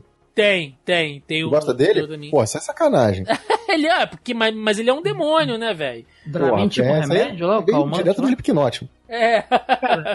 Eu acho Cara, que esse jogo tem muito ele acerta. essa Esse jogo, como o Thiago falou de visual, ele acerta em alguns pra caramba. Tipo, acho que o Raiden fica bem imponente, assim e tal. Mas ele erra muito em outros, cara. O, o Reptile virou uma iguana sem vergonha nesse jogo. Pelo amor de Deus. Cara, o Liu Kang tá com bronzeado e cabelo louro. Ele tá muito estranho, cara. Parece que ele ficou numa cabine ali de, de bronzeamento. Tem umas coisas bem maneiras, mas tem umas coisas bem exageradas Não, no visual. Matar o Liu Kang pra mim é sacanagem. Eles erram muito feio nessa. Eu acho que os personagens novos apresentados nessa fase como um todo são bem toscos, cara. São bem Eles são, genéricos, né, cara? são bem genéricos, são uns clichês meio toscos, não tem um Os carisma. novos, né? Os novos são bem zoados mesmo, cara. Cara, mas me tira, me tira uma dúvida. É, eu, o 128 é um- foi, uma, fran- é, foi uma geração que eu é, vivenciei um pouco atrasada. Esse jogo teve um, um- um certo sucesso porque eu vejo muita gente vendendo esse, esse Samid, esse CD aí, por aí e tal. É, a capa dela é bem antológica e tal. Muita gente comprou esse jogo original no Brasil. Ele teve um certo sucesso porque ficou um tempo sem ter um Mortal Kombat de luta, ou não? Nem teve. O que Vocês lembram disso? Cara, eu lembro que ele teve capa de revista, porque nessa época já tinha, acho que ele já tinha revista PlayStation, Aham. mas esse jogo não foi badalado, não, cara. Entendi. É, É, eles- porque eu vejo muita gente vendendo esse jogo original no Mercado Livre. Muito, eles, eles venderam o jogo muito bem, né, Id? Como eu falei, o designer dele era bem maneiro. Você vê ali o, o, o Scorpion com a espada, aquele visual do Shang Tsung com aquela, com aquela roupa vermelha, né? E aquele cabelinho trançado, a barba trançada e tal. Então tinha umas artes bonitas, cara. O jogo. Os braços sempre congelados do Sub-Zero. Algumas Cara, mas a coisas que foram história, a história colocadas é ali maluca, ficaram, né? cara. É. Isso me incomoda muito, cara. Quando eu- o tornado de almas do, do Quan Chi, eu falei, mano, aí já tá. Sabe? Já ficou um negócio que deteriorou muito que já tinha sido construído até ali, cara. Mortal Kombat passou por uma década de desconstrução muito forte, cara. É, e a jogabilidade também, né? Ele, tem uma jogabilidade melhor, ele tem uma mecânica de jogo melhor do que o, o MK4, lógico, o que não é muito difícil também. Mas, de certa maneira, ele, ele toma umas decisões, como, por exemplo, a, nesse jogo começa aquele esquema de mudança de postura de luta. Você tem dois, dois estilos ali que você pode usar para poder é, fazer arte marcial e com golpes diferentes. Cara, não sei. Isso é tão longe de Mortal Kombat, né? Tão. Sei lá. Isso me deu uma afastada, assim. Eu olhei na época e falei, hum, não, obrigado. O que mais me incomodou nessa época foi realmente a história, cara. E olha que assim, jogo de luta era uma coisa que eu já sabia que não tinha história boa. Mas, cara, eu não sei, é muita maluquice, entendeu? Uma parada só. E o Liu Kang, até aquele momento, ele era é, é como você matar o Ryu no Street Fighter, entendeu? Sim. Acho que essa maluquice nem a Capcom teve coragem de fazer. E Mortal Kombat fez isso de cara. No começo do jogo, a história é isso. Liu Kang valeu, rodou, entra um vilão novo, entra uma maluquice nova, e, e esse jogo ele meio que introduz, né? A entrada do Onaga. Aí, Sim. sabe, aí é, é muita maluquice pra minha cabeça, cara. É, que era o Deus Dragão, né? Entra o Anaga ali que. Porque eles tiram o Liu Kang, eles tiram o Shao Kahn, né? E introduz ali o, o novo vilãozão ali, que não chega a ser um vilão essencialmente, né? Ele é o imperador ali, o original do Outworld, o Anaga. E o Quan Chi e o Shang Tsung precisam derrotar ele, né? Se quiserem concretizar ali os planos. E basicamente não, a história. Oi? Essa é a maluquice. A batalha final, até o Raiden entra junto, cara. Sim, porque quando o Raiden vê que o campeão dele caiu, ele vai até as últimas consequências. Ele faz o que? O Raiden se sacrifica, né? Ele, ele se explode, ele, ele usa os poderes lá de, de, de Deus do trovão para se es explodir e levar todo mundo junto. O Anaga, o Quan Chi. Só que eles morrem, mas o Onaga fica vivo, né? O Onaga sobrevive. Aí morre o Raiden, o, o Shang Tsung e o Quan Chi acho que fogem, não sei. Mas quem se foge mesmo é o Raiden. Por isso que em 2005 tem a chegada de Mortal Kombat Deception. o ele... nome já fala. é uma decepção porque ele vem com essa com essa pegada do, do, do, Dead Alliance, né? Ele é como um upgrade do Dead Alliance ali em gráfico, em jogabilidade, né? Em muitos quesitos. Mas até o designer de personagem, se você olhar, é bem semelhante assim. Cara, ainda continua seguindo essa história maluca. O Liu Kang continua morto e o Raiden virou um deus caído, porque quando ele se mata, ele renuncia, né, à divindade dele, vira o Raiden do mal ali. É, cara, eu acho que a parada já sai dos trilhos na te... no jogo temporada, no jogo passado, e a coisa vai embora num nível aqui que, cara, que virou o ponto de, tipo assim, a história de jogo de luta nunca foi o ponto forte, né? A gente já falou isso algumas vezes. Mas aqui chegou ao ponto que virou galhofa. Ah, é, não, pelo menos não é tão ruim quanto Mortal Kombat, sabe? Ah, e se você for olhar a história mesmo, é, que ela é muito longa, ela é muito complexa. É, se você for pegar o personagem teoricamente principal ali, é aquele velho lá, o Shujinko. É o Shujinko. Não tem apelo nenhum, cara. Você não se importa com o boneco velho. É um velhote, sabe? Você botar ali e tal. Tu não gosta de velho, não, cara? Ah, tem outra parada que me incomoda muito também. Que me incomoda, é, falando do Shujinko, que ele destrói o lance do Sub-Zero, né, cara? Ele, ele é um cara que, sei lá, deve ter uns 70 anos. Então a história acaba voltando um pouco lá pra juventude dele, que mostra que ele treinava no templo e tal. E eu lembro que ele recebeu ensinamentos do Sub-Zero. Sim, sim. Mas, mano, não é o Bihan, não é o Kuai Liang. Então tem outro Sub-Zero. Então Sub-Zero é. Sub virou uma linhagem, cara. Na verdade, olha só. É, eu não quero entrar na história desse jogo especificamente. A gente, a gente nem tá entrando na, nas histórias individuais. Por quê? porque é tudo muito remendado. Né? Você vê que eles vão fazendo isso, isso exatamente isso que vocês citaram. Eles estão usando a história como pretexto para colocar personagens. Então, uma coisa de um jogo desmente a do outro, não bate em nada. Então, por isso que a gente está desconsiderando um pouco a história individual dos jogos até aqui. Né? Cara, Mas... cada buraco que eles criam, eles tentam remendar. Só que aí eles criam, isso... cada remendo gera três buracos. Aí, até eventualmente a gente chegar no 8 lá, a parada 9, tem. No 9 que eles mudam. É, não, no, o 8 é o último dessa. É, o liga, 8 né? ele, ele começa meio que um novo, né? Ele apaga e cria um novo ponto. Mas eu entendo o- assim, cara, o lance. Até o, o Armageddon, né? O Armageddon, ele chega num ponto que ele tem mais buraco que história, entendeu? Mas só. mas- Então, mas ia falar. Quando você pega uma parada zoada e cria um personagem, por exemplo, o Akuma. O Akuma veio de uma, de uma coincidência, de uma maluquice. A Capcom foi lá, canonizou ele, personagem maneiro e tal. A gente ignora a maluquice de onde ele veio. Mas o personagem em si é foda. Mas quando você pega pra você vai criar, sei lá, Nitara, tá? Nitara era personagem de punheta, cara. Sinto muito. Um demoninho com roupinha pequenininha, personagem total de punheta.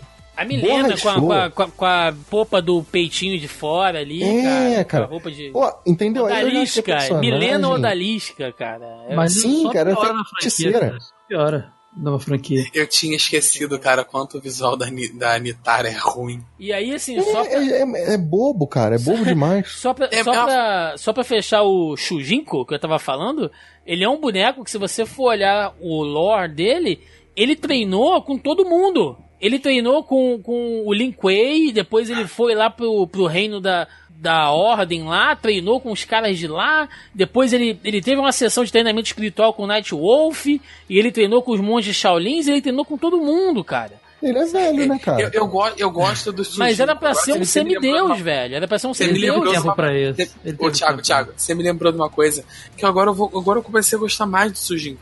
Porque ele agora ele vai servir como um exemplo quando eu tiver que reclamar de uma outra personagem de uma outra franquia que eu não vou entrar no mérito agora, como ela é.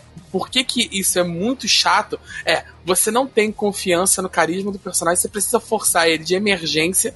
O que, que você faz? Bota ele tendo um laço extremamente bizarro com todos os personagens queridos da franquia, da franquia para tentar pegar o carisma dos caras pro osmose. Então, mas ele nem Sabe? tem o laço com esses personagens porque ele é de 70 anos antes. Ele tem uma ligação com a origem de cada um, mas não necessariamente com o personagem em si, entendeu? Ele tenta não- puxar um não pouco do carisma dos caras pra si. Entendeu? Ele, ele bota ali ele na- no, no- ele tendo uma, o background dele tendo ligação com todo mundo. Para, ah, não, você gosta do Sub-Zero? Então, não, eu treinei lá, não sei o que lá. Você gosta do Liu Kang? Eu treinei no Cosmo Shaolin. Sabe? É pegar a parada. É porque o personagem não tem substância. Ah, cara, mas até aí, me fala do elenco desse jogo, quem tem substância? Liu Kang zumbi. Eu gosto dele.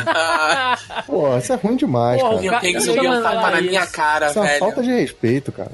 Ah, não, você não queria Liu Kang? Ele tá lá, zumbi, mas tá lá. Pô, não, respeitado. É um tapa na é cara, velho. É, é tipo assim, você reclama. Ah, não, nós ouvimos a sua reclamação. Liu Kang vai estar no jogo. Cara, esse Cara, jogo eu gosto do Kenshi, assim, beleza, esse cara eu acho maneiro, de boa. Agora o resto me irrita muito, cara. Kenshi é qual? É o esse cego. jogo tinha. Esse jogo Ah, o tinha... O Kenshi é Ah, é legal, é legal. Esse jogo cara, tinha um modo um- xadrez, não tinha um modo xadrez? Eu lembro Tem, não. tem modo Tinha, xadrez. tinha. Eu não tinha- não Chess conseguia jogar. Combat. Então, esse, esse- o, o anterior tinha aquele modo Conquest lá também, que era uma, uma aventura. Esse jogo tem Conquest também? Tem, tem. É, é com, Ah, então é isso é com, maneiro. é com o Shujinko, pô. Você vai vendo lá todas Ah, é essas, essas coisas dessa. essas coisas da história que eu falei, é tudo com o Shujinko, assim. É muito. Você lembra que tem um cara de, de. que é o maior clichê do mundo de artes marciais, que é o mestre bêbado lá?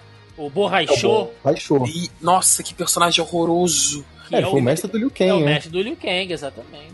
Ah, é- é- cara, é, é, uma- é é muito querer destruir a imagem do Liu Kang, né, cara? Eu vou, eu vou destruir o máximo possível da imagem do Liu Kang pra você ter você ser obrigado a gostar dessa merda que eu tô te entubando garganta abaixo. dele. Cara, mas isso é pra você fazer aquele meme. Se você não me quis assim, não me queira assim agora. Porque isso aí é o fundo do poço do Liu Kang. Aí Mortal Kombat 11 o Liu Kang tá no ápice. Eles tão- eles estavam querendo colocar um outro, um outro protagonista, mas não rola, né, cara? Não tem como.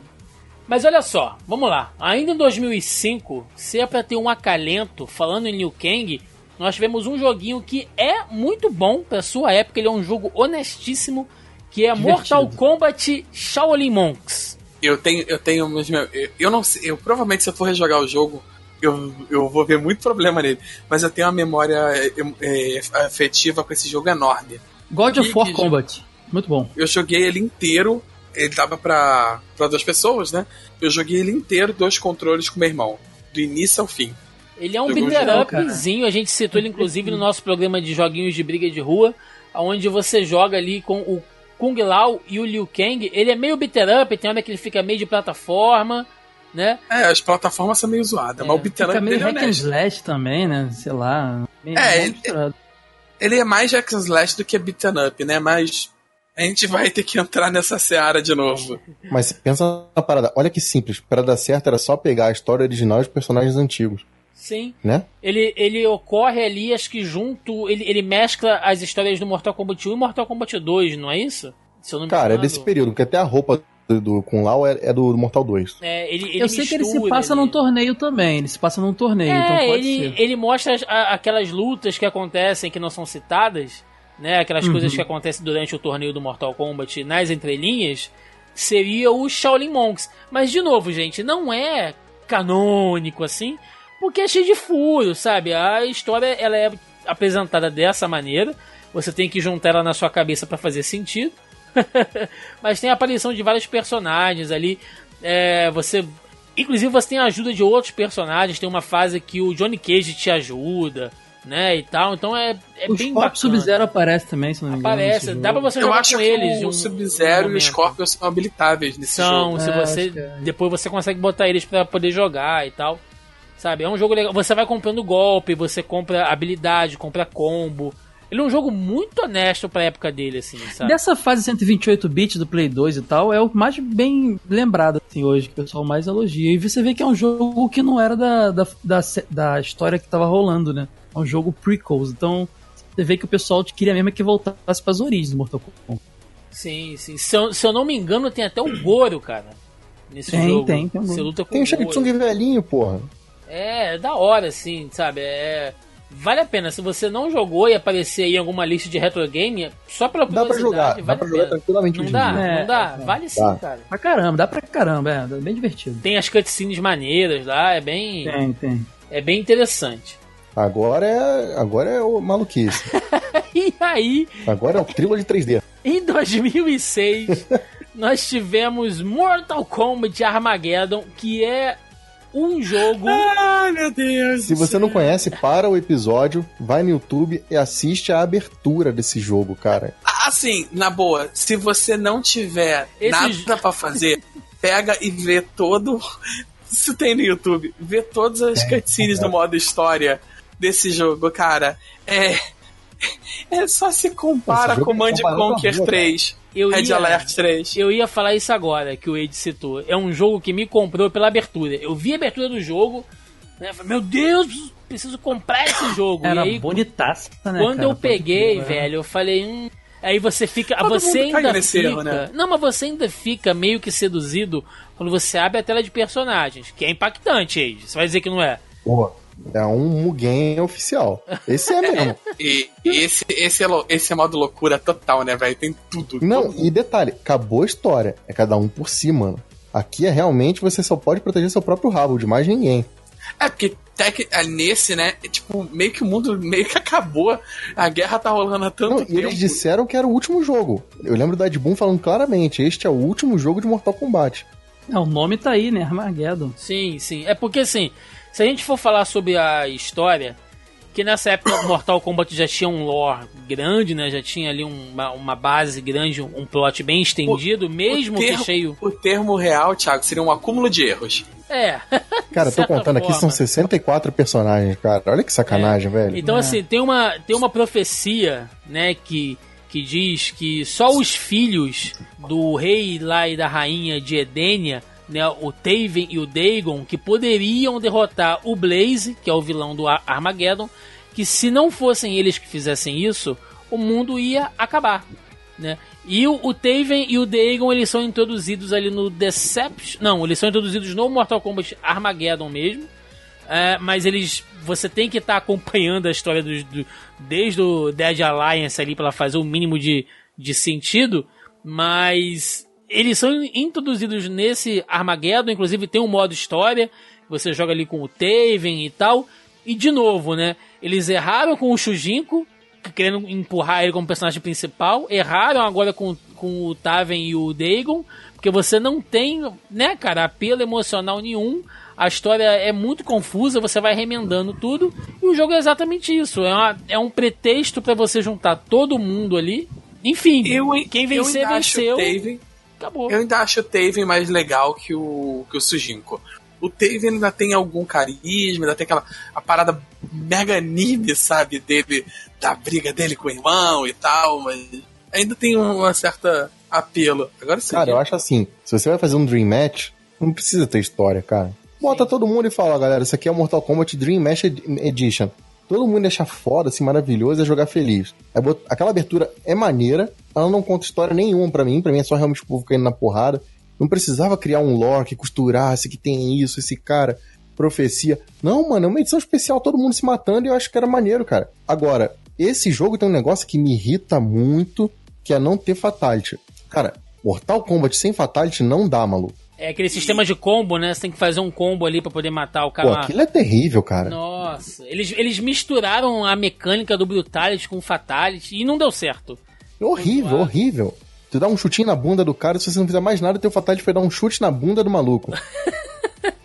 Porra, Aquele não, é personagem, nojento. o Chameleon, surgiu nesse jogo ou já tinha aparecido antes? Não, Chameleon no Trilogy. É, no Trilogy você Ah, já, já tinha ele. Que era É o. Chameleon ou a Chameleon, né? Porque no, Ele no Playstation era novo, mulher é e no. Ele é 64 muito era legal. homem. De gente é nova, bacana. de gente nova nesse jogo, se não me engano, é o próprio Blaze, né, que é o chefão final, o Taven e o Dagon, né? E um personagem aqui que é excelente a ideia dele, que é o Mocap, que ele é o Isso aí, porra. que ele é o amigo do Johnny Cage, né? Porque se o Johnny Cage ele é um ator de ação, ele precisa de um dublê, de um cara que faz a captura de movimento. Então ele tem um mocap, que é um cara que luta com aquela roupinha de captação de movimento, com as luzinhas ali, né? e o Johnny Cage fala: "Mano, tô indo ali salvar o mundo. Bora". Ele: "Ah, bora". E aí vai lá e ajuda o Johnny E ele Cage. sai como tava, né? Vai embora como ele Essa é a história do roupinha de cara. captura. É. Eu, eu vi umas imagens de um carinha, eu acho que ele é baseado em alguém da produção do Mortal Kombat, cara. Tem um. É que esse Um jogo não tinha um modo de criação de personagem? Tinha também, você podia. É, então, esse, isso. esse jogo tinha o modo kart pra você jogar, se você quisesse. Caraca, eu não lembrava disso, cara. É que o Mortal tem essa piadinha de jogo dentro do jogo. O Mortal 3 tinha o Galaga, né? Essa piada é antiga. Ah, tem mais de um jogo que tem esse tipo de coisa, né? Tem, o Soul Kai mencionou xadrez. Isso, tem um monte de Não, o próprio Mortal Kombat várias vezes já fez isso. Eu lembro que eu joguei esse jogo no Wii, cara. Olha só, pouca merda, né?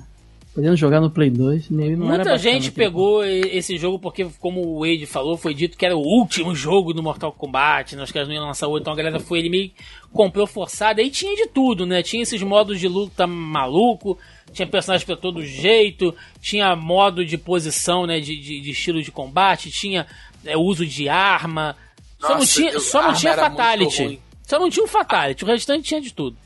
Esse modo de arma era muito ruim, cara. Nossa senhora. Estragava bonito o jogo. Então, assim, a gente realmente achou que a franquia tivesse acabado, pelo menos o modo história como a gente conhecia até então, né? Foi, o- foi o fim de tudo, foi o Armageddon, né? Foi o final de tudo. E eles estavam certos, porque em 2008 foi lançado Mortal Kombat vs DC Universe, porque você só poderia estar no inferno para jogar esse jogo, que foi o Pô, vai primeiro falar desse mesmo? Vamos. Não cobriu isso aí não, mano. foi o primeiro crossover do Mortal Kombat ali com o universo DC. Né, foi a, a tentativa lá da NetherRealm, já que na época ainda era Midway Game, não era nem NetherRealm ainda. Era Midway Games, ali é o. Se, o- se o. Se o Justice League Task Force do Super Nintendo é o vovô do, do Injustice, esse aqui é o. É o pai adotivo, é o pai desnaturado do Injustice. Mas olha que curioso, Kombat né? O maior, o maior concorrente do Mortal Kombat Street Fighter fez sucesso interagindo ali crossovers com a Marvel. Aí me vem a- a- o Mortal Kombat e faz um crossover com a DC Comics, cara. Tu acha que os caras não se conversaram ali? Pô, olha só, cara. Os nossos- O meu concorrente tá fazendo sucesso com o teu concorrente. Vamos fazer um negócio, né? Porque é muito, muito irônico isso, cara. Só que eles, eu acho que diferente do da Capcom com a, com a Marvel lá, não funciona em nada esse crossover. Não é nada real, não encaixa, não, não faz o menor sentido, cara. É impressionante, cara. Fora que o jogo é bem menos violento do que a série é, Pois né, cara? é, cara, porque como é que você vai botar o, o Superman pra dar um fatality? Como é que você vai fazer isso? Não tem como. Ah, cara, ou você entra na galhofa e bota Superman e Batman dando Fatality, ou nem faz a porra do jogo, né? Ó, mas o Flash era um personagem maneiro de pra caramba de jogar, gostava.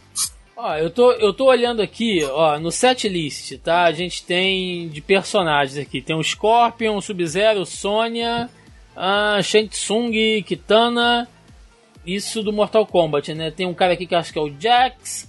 o Liu Kang, o Raiden, o Kano e o Baraka. E aí da DC você tem Coringa, Mulher Gato, Flash, Superman Batman, Mulher Maravilha, Deathstroke, Lex Luthor, Shazam e Lanterna Verde. Shazam, Shazam. cara. Porra, cara, assim, não tem como você botar Fatality nessa, nessa parada. né? Ah, mas o Shao Kahn com o Darkseid lutando era legal, cara. Combinado. É, e os chefes, né, cara? Darkseid, puta, combinado com o Shao Kahn, era, era o Dark Khan. Porra. É, pode crer. Nossa, eu não lembrava disso, meu Deus do céu. É, Era demais. Era uma caveirona de fogo, né? Era isso? uma caveira de mais- fogo. Era muito, muito, muito tosco, cara. Era qualquer coisa, né, cara? E aí ficamos em um limbo, né? Vocês lembram quando eu falei que em 1997, né, 97 para 98 ali a gente ia entrar nesse vórtice maluco que foi o lançamento de Mortal Kombat 4, que culmina lá no, no- em, em 2006 com a Armageddon, né? 2008 a gente tem esse crossover aí e a franquia fica bem uns três anos abandonada, ninguém fala nada sobre Mortal Kombat, se vai sair outro, se não vai sair. Eis que, eis que, em 2011 é anunciado Mortal Kombat apenas, ou Mortal Kombat 9, se você quiser numerar, que é o jogo que veio para redefinir a franquia como ela, como ela é hoje, né? Você não tinha mais ali a produção da Midway, a, a Warner já cuidava dos direitos ali do Mortal Kombat, já detinha a propriedade intelectual do Mortal Kombat e foi criado o NetherRealms Studio para trazer Mortal Kombat, que esse jogo sim, cara, que jogo delicioso, que forma de você colocar a jogabilidade 2D em um cenário 3D. Não existiria Injustice se não fosse Mortal Kombat de 2011 e na sua história ele engloba ali a trilogia original. né? Ele conta a história do Mortal Kombat 1, 2 e 3 ali, toda compilada naquele modo campanha que foi um troço maluco. Todo mundo jogou, que depois a galera jogou no YouTube como o Mortal Kombat o filme, né? O novo filme que eles compilaram. Dublado, cara. Malandro dublou essa parada. É, cara, foi uma loucura na época, assim. É, já- ainda tinha força de revista de videogame em 2011, não, né? Não tinha muita coisa, tinha? Tinha, claro, que isso, pô. 2011 tinha ainda?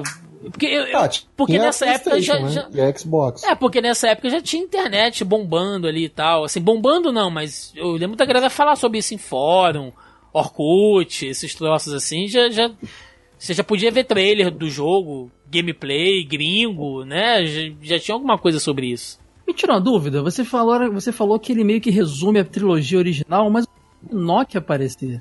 Ele, ele pega um pouquinho do 4 ou ele só bota um personagem outro? Não, ele, ele, ele pega até a trilogia original e dá uma vírgula ali pro que Entendi. vem depois. Entendi. Cara, é um jogo grande por ele resumir tudo. Eu lembro que eu me divertia bastante, porque era um jogo longo, mas modo Ele- história sensacional. Ele tem umas boas 8, 10 horas de, de modo de campanha de modo história ali. Não, É. esse modo história dele novo é maravilhoso, né, cara? Sim, Cara. sim, é. E você joga com uma porrada de personagens, você vê o torneio do Mortal Kombat por uma outra perspectiva, né? É, é um troço É bem... que eles começam, legal. era pra consertar. é, viagem no tempo, né? Eles começam pra consertar e vão cagando a linha do tempo toda. Sim, sim. Então, assim, vamos definir o seguinte, tá? Mortal Kombat 9, né, o de 2011, ele zera, ele dá uma de, de DC Comics com Crise nas, nas Infinitas Terras, ele dá uma verdade. rebutada no seu universo, ele zera a história cronologicamente. Ele meio que é um soft reboot, né? Porque É, ele pega Cara, o finalzinho ele é- ele é- do Ar- Armagedon ali e ele usa um pretexto muito bom. Ele é tão reboot que a gente chama ele de 9, mas ele é Mortal Kombat apenas. Sim, é, o nome vem A só ideia- como Mortal Kombat. A ideia é tipo assim, começamos de novo mesmo. Então, para vocês entenderem, né? é, tivemos as histórias individuais, todos esses jogos que a gente citou aqui, tá? Que a gente não citou porque além de ficar um programa muito longo, não ia ter como encaixar uma coisa na, na outra. Então, você ouvinte, se tiver uma curiosidade, eu vou deixar o link aqui na descrição de um canal no YouTube que é o Z Games, tá? Que é um cara que ele faz vídeos de histórias de jogos. Eu sei que tem outros canais que fazem isso também, mas o Z Games, ele tenta com toda a força de vontade dele, com todo o altruísmo da, do ser humano, em ligar as histórias entre o Mortal Kombat 4 até o Armageddon, assim, ele se esforça, ele pega elementos das histórias em, em quadrinhos para preencher essas lacunas, né, que a gente citou aqui. Então eu vou deixar na descrição aí o canal lá do Z Games, se vocês tiverem a curiosidade de conhecer as histórias dos jogos individuais até aqui, porque aqui sim a gente começa a falar da história do Mortal Kombat. Cara, só uma coisa além do, disso tudo que talvez só pra gente não deixar de falar, porque tem um lance que foi muito charmoso, digamos assim, nesse Mortal Kombat 9, que era os X-Rays, né, cara? Que era aquele lance de você ver o meio que raio-x do personagem quebrando os ossos. Aquilo ali eu acho que trouxe pra galera que tava com saudade do. Tem fatality, tudo bem. Mas que tava com saudade da violência, do gore, do osso quebrado, da, do, do sangue. Aquilo ali falou, caramba, eu lembro que quando ele, ele, o jogo foi lançado, o Malandro fazia a coletânea ali do, dos X-Rays da galera e era demais ver aquilo, sabe? Os ossos quebrando, era muito maneiro. Não, Isso aí não, era o charme. E isso não, os fatalities, né, cara? Os fatalities desse Os jogo também fatalities são bem ótimos. exagerados, É. cara. Eu acho que os Fatalities, eles, eles fazem aquilo que o Agatha comentou é, do início, sabe? Ele é tão exagerado que ele fica cômico, ele fica satírico. Cara, tem um fatality do com Lau, ele joga o chapéu no chão rodando, pega o personagem inimigo pelo pé e arrasta como se fosse um pedaço de carne no açougue, sabe? Aham, mas é o que eu tô tá falando, ele, ele fica, ele fica cômico, sabe? É, Não é uma sim. Agora o X-Ray, eu acho que ele, ele, ele é muito violento, cara. Que ele ainda tá no meio do caminho entre o exagero cômico e, e a violência crua. Ele fica muito. Aí quando dá um tipo um soco no rim e parte o rim do cara, sabe? É. Do Ah, e, só- e vale a pena falar mais uma coisa antes da história, hein? Hum. Personagem secreto muito legal, Fred Krueger, isso era maneiro. Não, também. tinham vários personagens secretos, né? Vários, Cada né? versão. Teve, Kratos. É, inclusive Kratos de God of Kratos, War é, aí. verdade. Versão Playstation, muito bom. É, várias versões alternativas. Vamos lá, entrando na história do Mortal Kombat 11, porque ele vai resumir, né, esse, os, os três primeiros jogos da trilogia original. No final do Armageddon, né, o Raiden percebe que tá tudo zoado, mas isso a gente já tá falando já no Mortal Kombat 9. O jogo começa assim. Ele olha e fala, cara, que merda, a cronologia do nosso universo tá toda zoada, esses últimos jogos que a gente participou foram uma bosta. Então, o que, que eu vou fazer? Né? Eu vou pegar, voltar no tempo, pegar as joias do infinito, praticamente. Ele pega o medalhão dele, né? ele usa lá os poderes dele, para mandar uma mensagem pro Raiden do passado. né? Ele tenta mandar uma mensagem psicografada ali pro Raiden do, do passado, para que ele não repita os mesmos erros que levaram a história até aquele ponto. Então o jogo volta no início, lá no Mortal Kombat 1, né, na época do Mortal Kombat 1, que é o que? É o torneio entre o Reino da Terra, né, o, o Earthrealm e o Outworld, né, que é o reino lá do, lá do Shao Kahn, que, segundo as regras dos, dos deuses antigos, né, dos deuses ancestrais, se o Outworld ganhar 10 torneios Mortal Kombat seguidos, o Shao Kahn, o exército do Shao Kahn, tem a autorização dos deuses antigos para invadirem a Terra e dominar a Terra, como o Shao Kahn fez com outros reinos, como a própria Edenia, né? Edenia, que é a terra natal lá da Kitana, lá da Sindel, ela foi dominada dessa forma, né? O Shao Kahn ganhou lá os, os torneios, lá os Mortal Kombat, que não era Mortal Kombat, mas ele, enfim, ele teve o direito de invadir Edenia, ele conquista, ele quer fazer isso com a Terra agora. Então, na história, a gente tá a um campeonato de perder, né? Até aquele momento, o, o, o, Goro, o príncipe Goro, né? Os, o príncipe dos Shokans, a raça dos Shokans, que são aquelas criaturas de quatro braços, é, ele tá com nove vitórias ali, invicto, pronto para ganhar mais uma e conceder ao Shao Kahn a oportunidade de invadir a Terra. Que era uma história que a gente já sabia até então, que isso foi muito contado em revista, né, Age? Eles só deram essa compilada ali melhor para apresentar no jogo. Sim.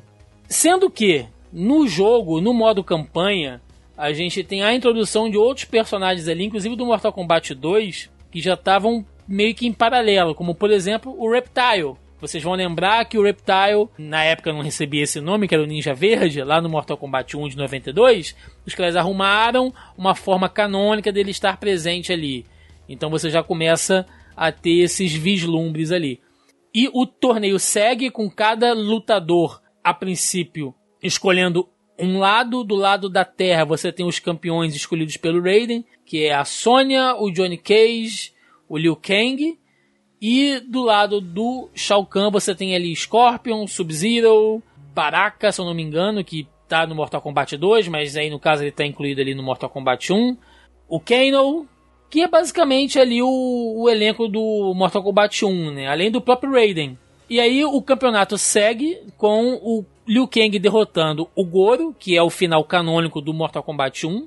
Né? A Terra fica salva de ser invadida, o placar acaba sendo zerado, né? O Shao Kahn fica puto com o Shang Tsung, porque o Shang Tsung é meio que o, que o enviado ali, é o porta-voz no, no reino da Terra durante o Mortal Kombat do Shao Kahn, né? Ele fica putaço com o Shang Tsung e fala, velho, vou te matar.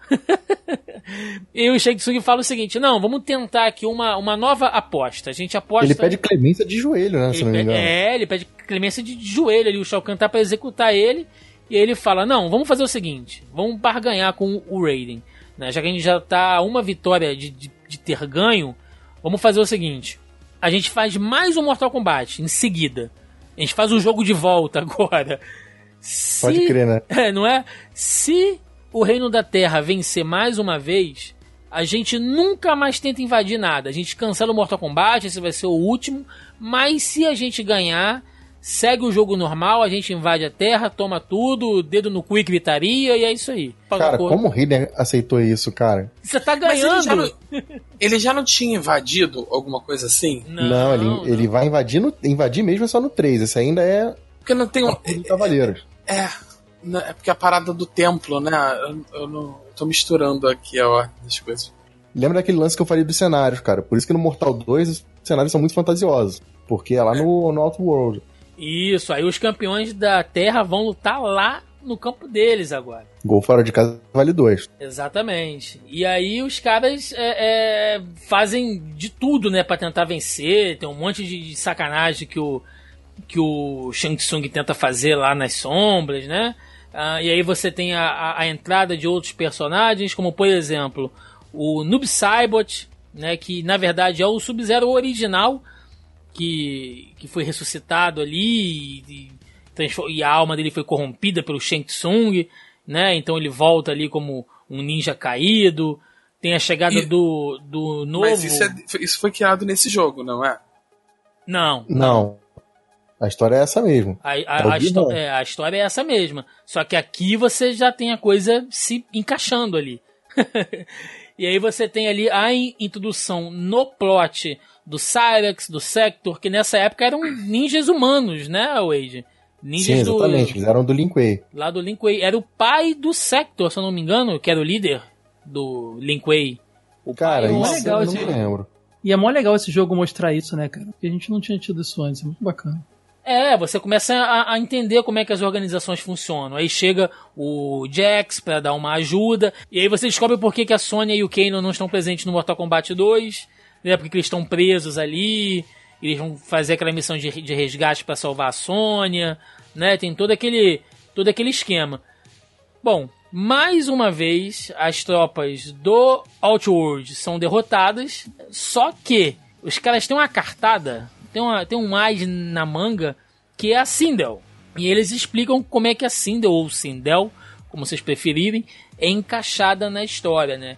Ela é ressuscitada porque, como rainha de Edenia, né?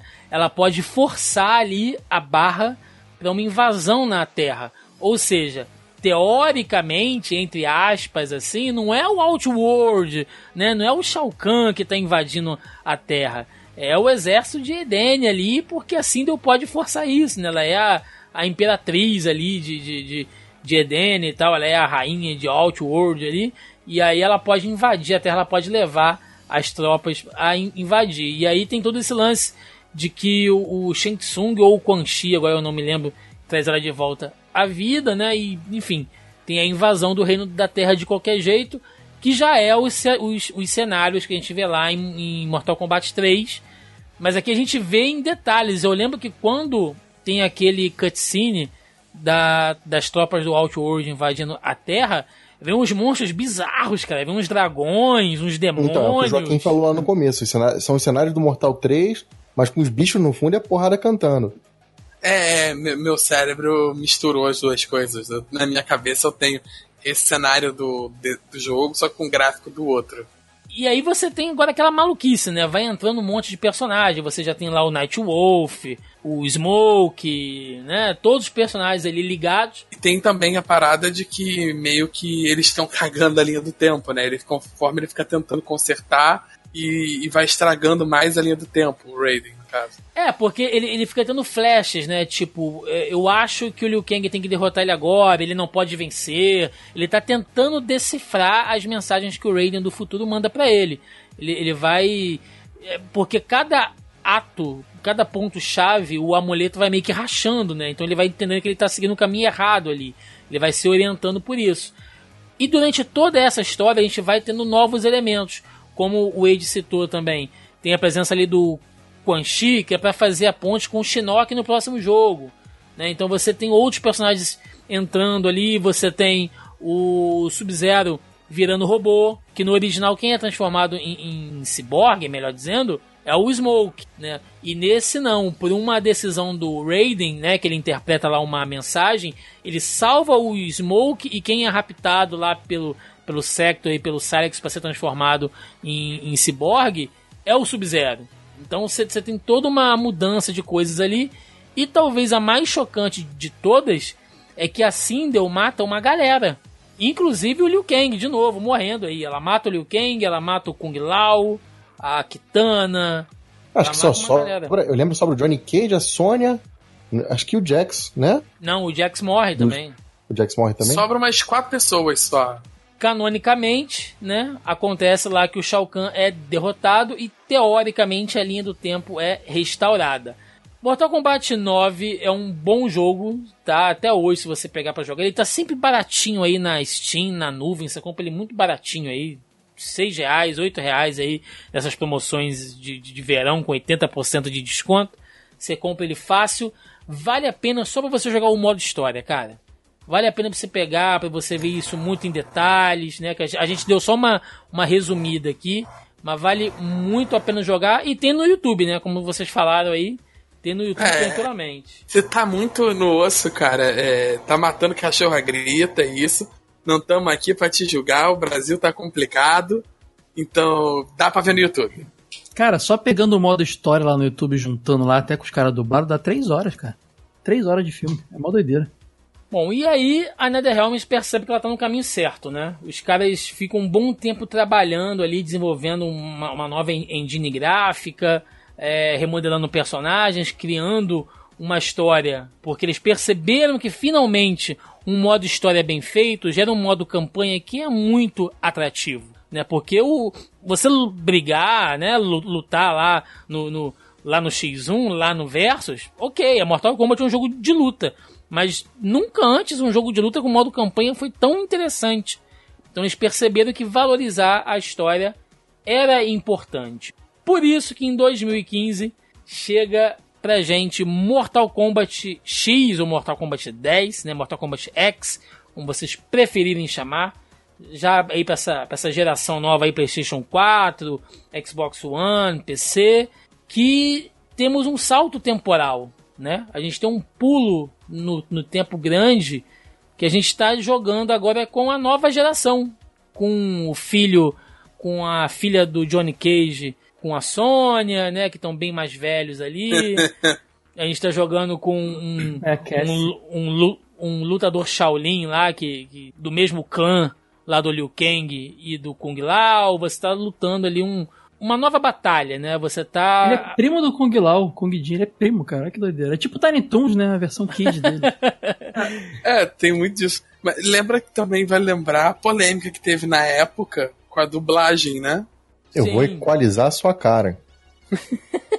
Que é dublagem horrorosa. É, Mas a culpa não é dela, não. Não, claro que não. A culpa é de quem Ah, contratou é e gastou dinheiro. É, lembrando, pra- pra quem, pra quem não tá entendendo, né, a Cassie foi dublada pela. pela. pela. Peach. pela, pela Peach. Pela É, Peach. É, e eles acabaram usando, como você falou aí, trechinhos musicais dela, tipo, eu vou equalizar sua cara. Que, que piada sem graça, né, É cara? muito doido. Não, e, e, tipo assim, ela não é dubladora, sabe? Por mais que ela tenha o controle, o alcance vocal por ser música, por por ser cantora e tudo mais, ela não tem o know-how de nada. A parada também foi feita a toque de caixa. Cara, mas nessa época também rolou o lance de que teve o Roger dublando o jogo, né? Também, pelo menos ela teve a honestidade de falar: olha, gente, desculpa, vocês acham que ficou muito ruim, me desculpa, eu não sou dubladora, eu aceitei o convite, peço desculpa se vocês acham que estou estragando o jogo de vocês. Ela teve a honestidade de fazer isso. O Roger. Ele ficou é, com raiva. É. A galera criticou. Xingou muito no Twitter. Antes da gente falar do, do jogo em si, pra quem tá ligado no modo campanha ainda, é, ele tem dois saltos de tempo, né? Ele começa ali logo depois da, da derrota do Shao Kahn, com o Shinnok atacando ali o, a, a Terra com os exércitos de Netherrealm e usando ali o, o poder lá do Quan Chi, né, para tentar criar lá umas armadilhas e tal, enfim.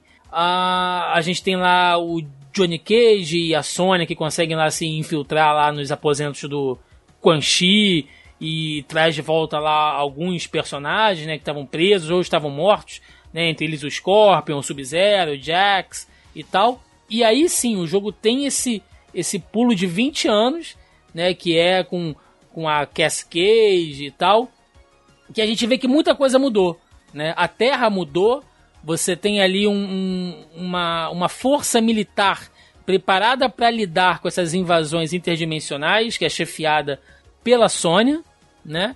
E o Johnny Cage está ali mais de bucha. o Sub-Zero assume a liderança lá do Lin Kuei, né? Ele, ele, ele vira o, o grão-mestre grão-mestre, né? né, lá do Lin Kuei, tá maneiro lá com a, com a, com a barba e tal. Tá bem, tá bem interessante. E enquanto isso, Shao Kahn foi derrotado e quem assume o posto de imperador é o Kotal Kahn, que tá lidando com uma situação difícil, né, Age? É, é tipo a Venezuela, né? Tá em, tá em briga política. Cara, nesses termos, é isso, né? Com a diferença de que o Kotal Kahn pelo menos tem uma postura menos ameaçadora que o Shao Kahn, né? É, ele não quer, ele não quer zoar outros, outros reinos e tal. Ele quer colocar o Outrealm em ordem. Ele E- quer ser escroto com o povo dele, não com o povo dos outros. Exatamente, ele quer ser escrito só com o povo dele. De novo, citando a Venezuela, mas enfim. É, e aí você tem uma. uma- Não, não, quer dizer que os dois, os dois malucos não vão ter sonhos expansionistas quando a casa estiver em ordem. é só que eles têm prioridade de arrumar a casa bagunçada. E aí você tem ali uma, uma dissidência, né, um grupo rebelde chefiado pela Milena, que é da galera apoiadora do, do- da política do Shao Kahn, né? Porque a Milena acha que como filha do Shao Kahn, ela tem, Tem que herdar os ideais dele. tem né? que herdar os ideais e tal. Então o jogo ele se passa em várias frentes, ele tem um modo campanha muito interessante também. Ele apresenta né, essa, esse, novo, esse novo plano de fundo e ao mesmo tempo ele traz um pouco da história do Mortal Kombat 4, que é o Shinnok como chefão final, né? Que todo jogo você percebe que o Quan Chi e o Shinnok estão manipulando toda a galera ali. O Quan Chi, cara, ele é um personagem assim muito da hora, né? Você percebe que ele é um manipulador nato ali. Não, o Quan Chi é a síntese do filho da puta, não tem outra palavra, cara. É verdade. e vai até o final do jogo com a derrota do Shinnok ali. Shinnok diabão, diga-se de passagem. É, é, o Shinnok na sua, na sua forma. Tirou o chapéu lá de papa lá e botou um chifre, cara. Porque eles tinham um chapéu esquisitaço. Exatamente, na sua forma verdadeira.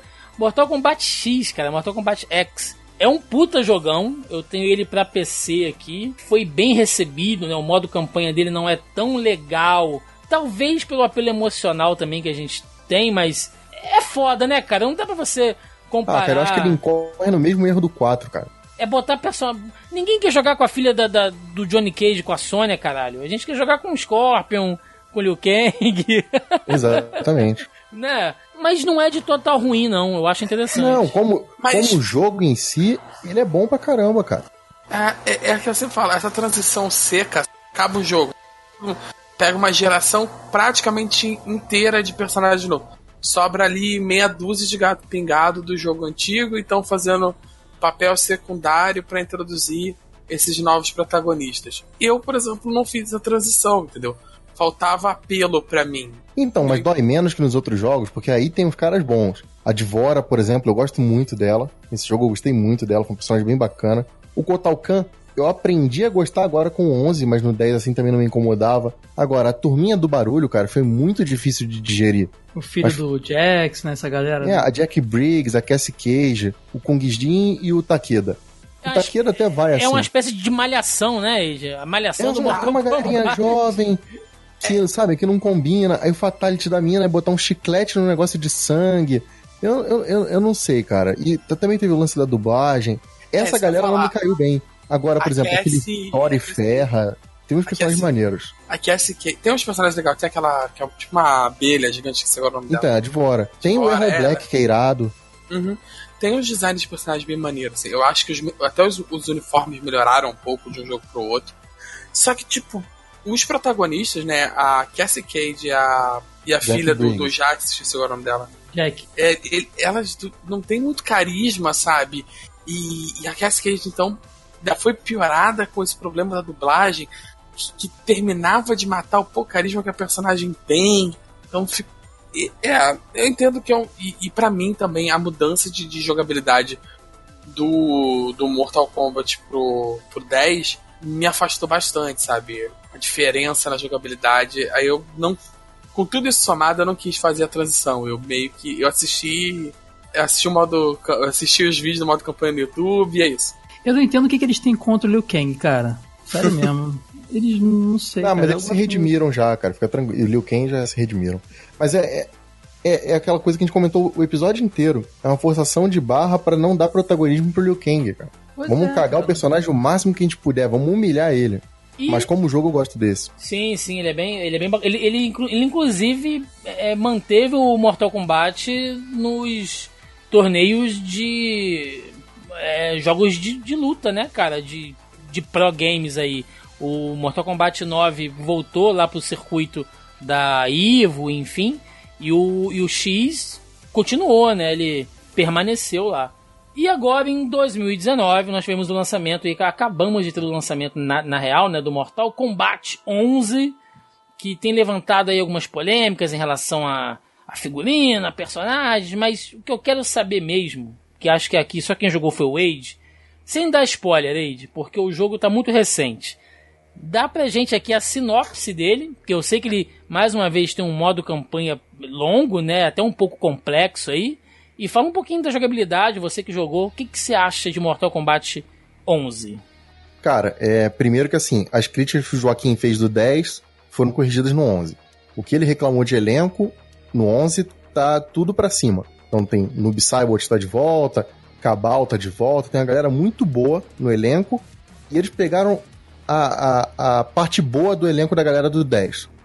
Veio a Cassie, veio a Jack, beleza, mas veio Erron Black, veio Kotal Kahn, veio a Dvora, e eles criaram personagens novos que também são bacanas. Então, assim, de elenco tá legal. De jogabilidade, eu gostei bastante. Eu senti que deu uma desacelerada. Eu acho que o 10 ele era um jogo mais rápido. E agora ele tá um jogo que ele é mais cadenciado, mais tático, sabe? É uma batalha que você vai ter mais observação e menos frenesi de combo. Que eu também gostei, eu acho que isso lembra bastante Mortal Kombat, é bastante do cerne da, da, da franquia.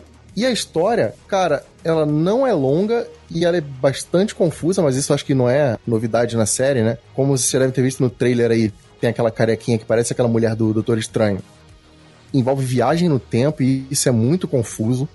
Então você tem personagens de uma linha do tempo com outra linha do tempo, você tem aquela maluquice de ter dois Johnny Cage, dois Canons, isso é uma coisa que não me agrada muito, eu acho que Oh, sempre God. dá, é, sempre dá num caminho muito perigoso, mas eles resolvem de uma forma legal. Eu queria que o 12, nesse sentido, que eu sei que vai ter, obviamente, fosse um pouco mais pé no chão. Mas acho que isso não prejudica o jogo em nada. O modo história continua bacana. E o que tem de, de bom do 9 e do 10 estão nesse jogo. O jogo ele trouxe uma certa polêmica aí que é em relação a- a- ao figurino dos personagens, né? Ah, cara, mas eu acho que é falta do que reclamar, sabia? Assim, de coração, vamos botar os picos nos is? É, que a punheta vai eu- jogar eu de já falei. Live, é isso, cara. É o que eu te falei. É o que eu lembra que a gente estava comentando na época das polêmicas do Abel Larson? Às vezes eu acho que é um falta, falta uma certa falta de ética, sabia? Pra gerar headline bombástica que dê clique, vagabundo fabrica uma treta onde nem tem, sabe? É, o Mortal Kombat ele não é tão. Vamos de coração, ele não é tão mainstream assim. E o 11 não é tão mainstream assim também. É, ele fez um, um burburinho entre a comunidade de jogos de luta, que a comunidade gamer de modo geral, ah tá, outro Mortal Kombat, ok. E dentro dessa comunidade, um pequeno grupo fez o comentário. Só que ficaram batendo tanto nesse comentário que agora todo mundo sabe da parada. Transformaram a parada que quatro gatos pingados no Twitter reclamaram numa parada como se não se falasse de outra coisa. Toda então, mas isso começou, Joaquim, porque lançaram um vídeo que mostrava a cara da Sônia e a renderização não tava bacana, fizeram um monte de meme falando que era Dona Florinda e tal, não sei o quê. Aí já pegou desse ponto, os caras começaram a reclamar da roupa. Só que o problema é que roupa, cara, já tinha mudado muito no X. Porque foi quando a Warner começou a representar o negócio de uma forma mais ativa, ela falou: Pera aí, eu não quero representar um jogo onde a mulher é vista seminua. Porque no 9, cara, a Sônia, por exemplo, eu nunca vi uma policial que só usa um colete sem sutiã nem nada e fica com o peito aparecendo. Não faz sentido. Sim. Tamanho PP, né, cara? Qualquer movimento arrebenta. É, exatamente. Sim. Então eles fizeram ninja, umas correções ninja, assim dignas, ninja de cara. maiô, né, velho? As ninjas usavam maiô, não era uma, uma roupa tática né, que permitisse elas realmente ir, ir pro combate e tal. Você vê que Sim, tá muito, cara, muito mais época de pensado. videogame pra punheta, No cara, isso 10. já era, cara. Isso é anos 90, já lógico, morreu. Eu, eu sei, eu tô falando, assim, lo- no 10 você já tem uma mudança. Não só essas correções, né? Que são correções, são boas. Era, era uma coisa que fazia sentido. Essas roupas ridículas que a gente falou do Mortal Kombat 1 era uma coisa que fazia sentido em 1992. Era uma outra época. Era um outro tempo, era uma outra moda, era outra visão de design, de character design, de, de design de, de roupa de modo geral. Você corrigiu para um tempo atual. E no 10 você tem, já tem essa correção, essa mudança de direção de arte, você já tem essas paradas. E não tem. Só que nesse houve a soma do problema do, do primeiro trailer, que estavam questionando que al- alguns, vamos ser bem sinceros, alguns rostos não ficaram tão legais assim, mas o, o jogo em si é muito bonito. Teve essa parada, aí tiveram meia dúzia de pessoas na comunidade, e é um número bem restrito mesmo, se você para antes da parada ser me- feita, ah, feita a megafone, sabe? Que tinham pessoas reclamando. Mas- De falando que, que, que as roupas estragaram o jogo. Era uma parada muito pequena. A queixa maior nem foi essa na real, cara. Nos grupos aqui do Brasil de Mortal Kombat que eu faço parte, o pessoal reclamava muito de elenco. Ah, porque não tem a Milena, que não sei o quê, e não tem Nightwolf. Eu acho muito precoce reclamar disso, porque o jogo saiu tem 15, nem 15 dias agora. Vai ter DLC. Tem personagem que aparece ali no modo história que não tá selecionável, mas que tem a galera no PC que já fez mod e já botou os caras jogáveis, ou seja, esses bichos vão sair. Eles já Eu vou- estão no código, né? Vai já estão no código, assim, só não estavam completos, mas o pessoal já conseguiu botar pra jogar. Então, cara, o jogo vai ter adições. Eu não acho justo você bater num negócio que acabou de sair. Ah, porque não tem isso, porque não tem aquilo. Não, não é, é- mas é que É a vontade do- de reclamar e, sabe, Não, arrumar. não, não só isso, cara. É que o Thiago tá falando de uma polêmica que bombou muito na internet agora. É que foi feito uma parada de que ah, os gamers machistas estão reclamando porque os personagens não são mais não são mais feitas pra bater punheta, que não sei o que lá, tem que cancelar o gamer machista. Velho, eu, eu falo disso. É, eu acho muito escroto você ficar pegando o jornalismo e, e- e fazer clickbait em cima de uma parada muito focal pra gerar um conflito entre duas partes da comunidade. Justamente porque vai a, a- a coisa vai escalonando e a notícia vai recebendo clique. E é o que Velho. aconteceu aqui. É o que, é o que eu falei, é o que eu reclamei também de ficar escalonando uma parada de dizer que a Brie Larson é escrota, pra gerar rage da galera que já não vai muito com a cara dela e, a- e- e o feedback da galera fa- fazendo rage em cima do rage. É a mesma coisa de novo. É antiético. Mas não é só isso não, Joaquim. Tem, tem, tem duas questões aí que se a gente pensar é o seguinte. Primeiro, tá? É ruim do ponto de vista mercadológico, porque tem uma galera fazendo avaliação e crítica e, e, enfim, dando nota do jogo. Tudo bem que hoje em dia a gente sabe que não dá pra levar isso muito a sério, mas infelizmente isso gera um buzz, querendo ou não, mesmo que seja uma galera pequena, quando isso é transformado em números e métricas, isso gera um buzz, isso chama atenção, isso sai em site de avaliação de, de, de games e você vai ler as avaliações, está lá. Ah, o jogo está muito descaracterizado porque os personagens não, não, não lembram os personagens antigos e tal. O cara não tá avaliando gráfico, o cara não tá avaliando jogabilidade, o cara não tá avaliando trilha sonora.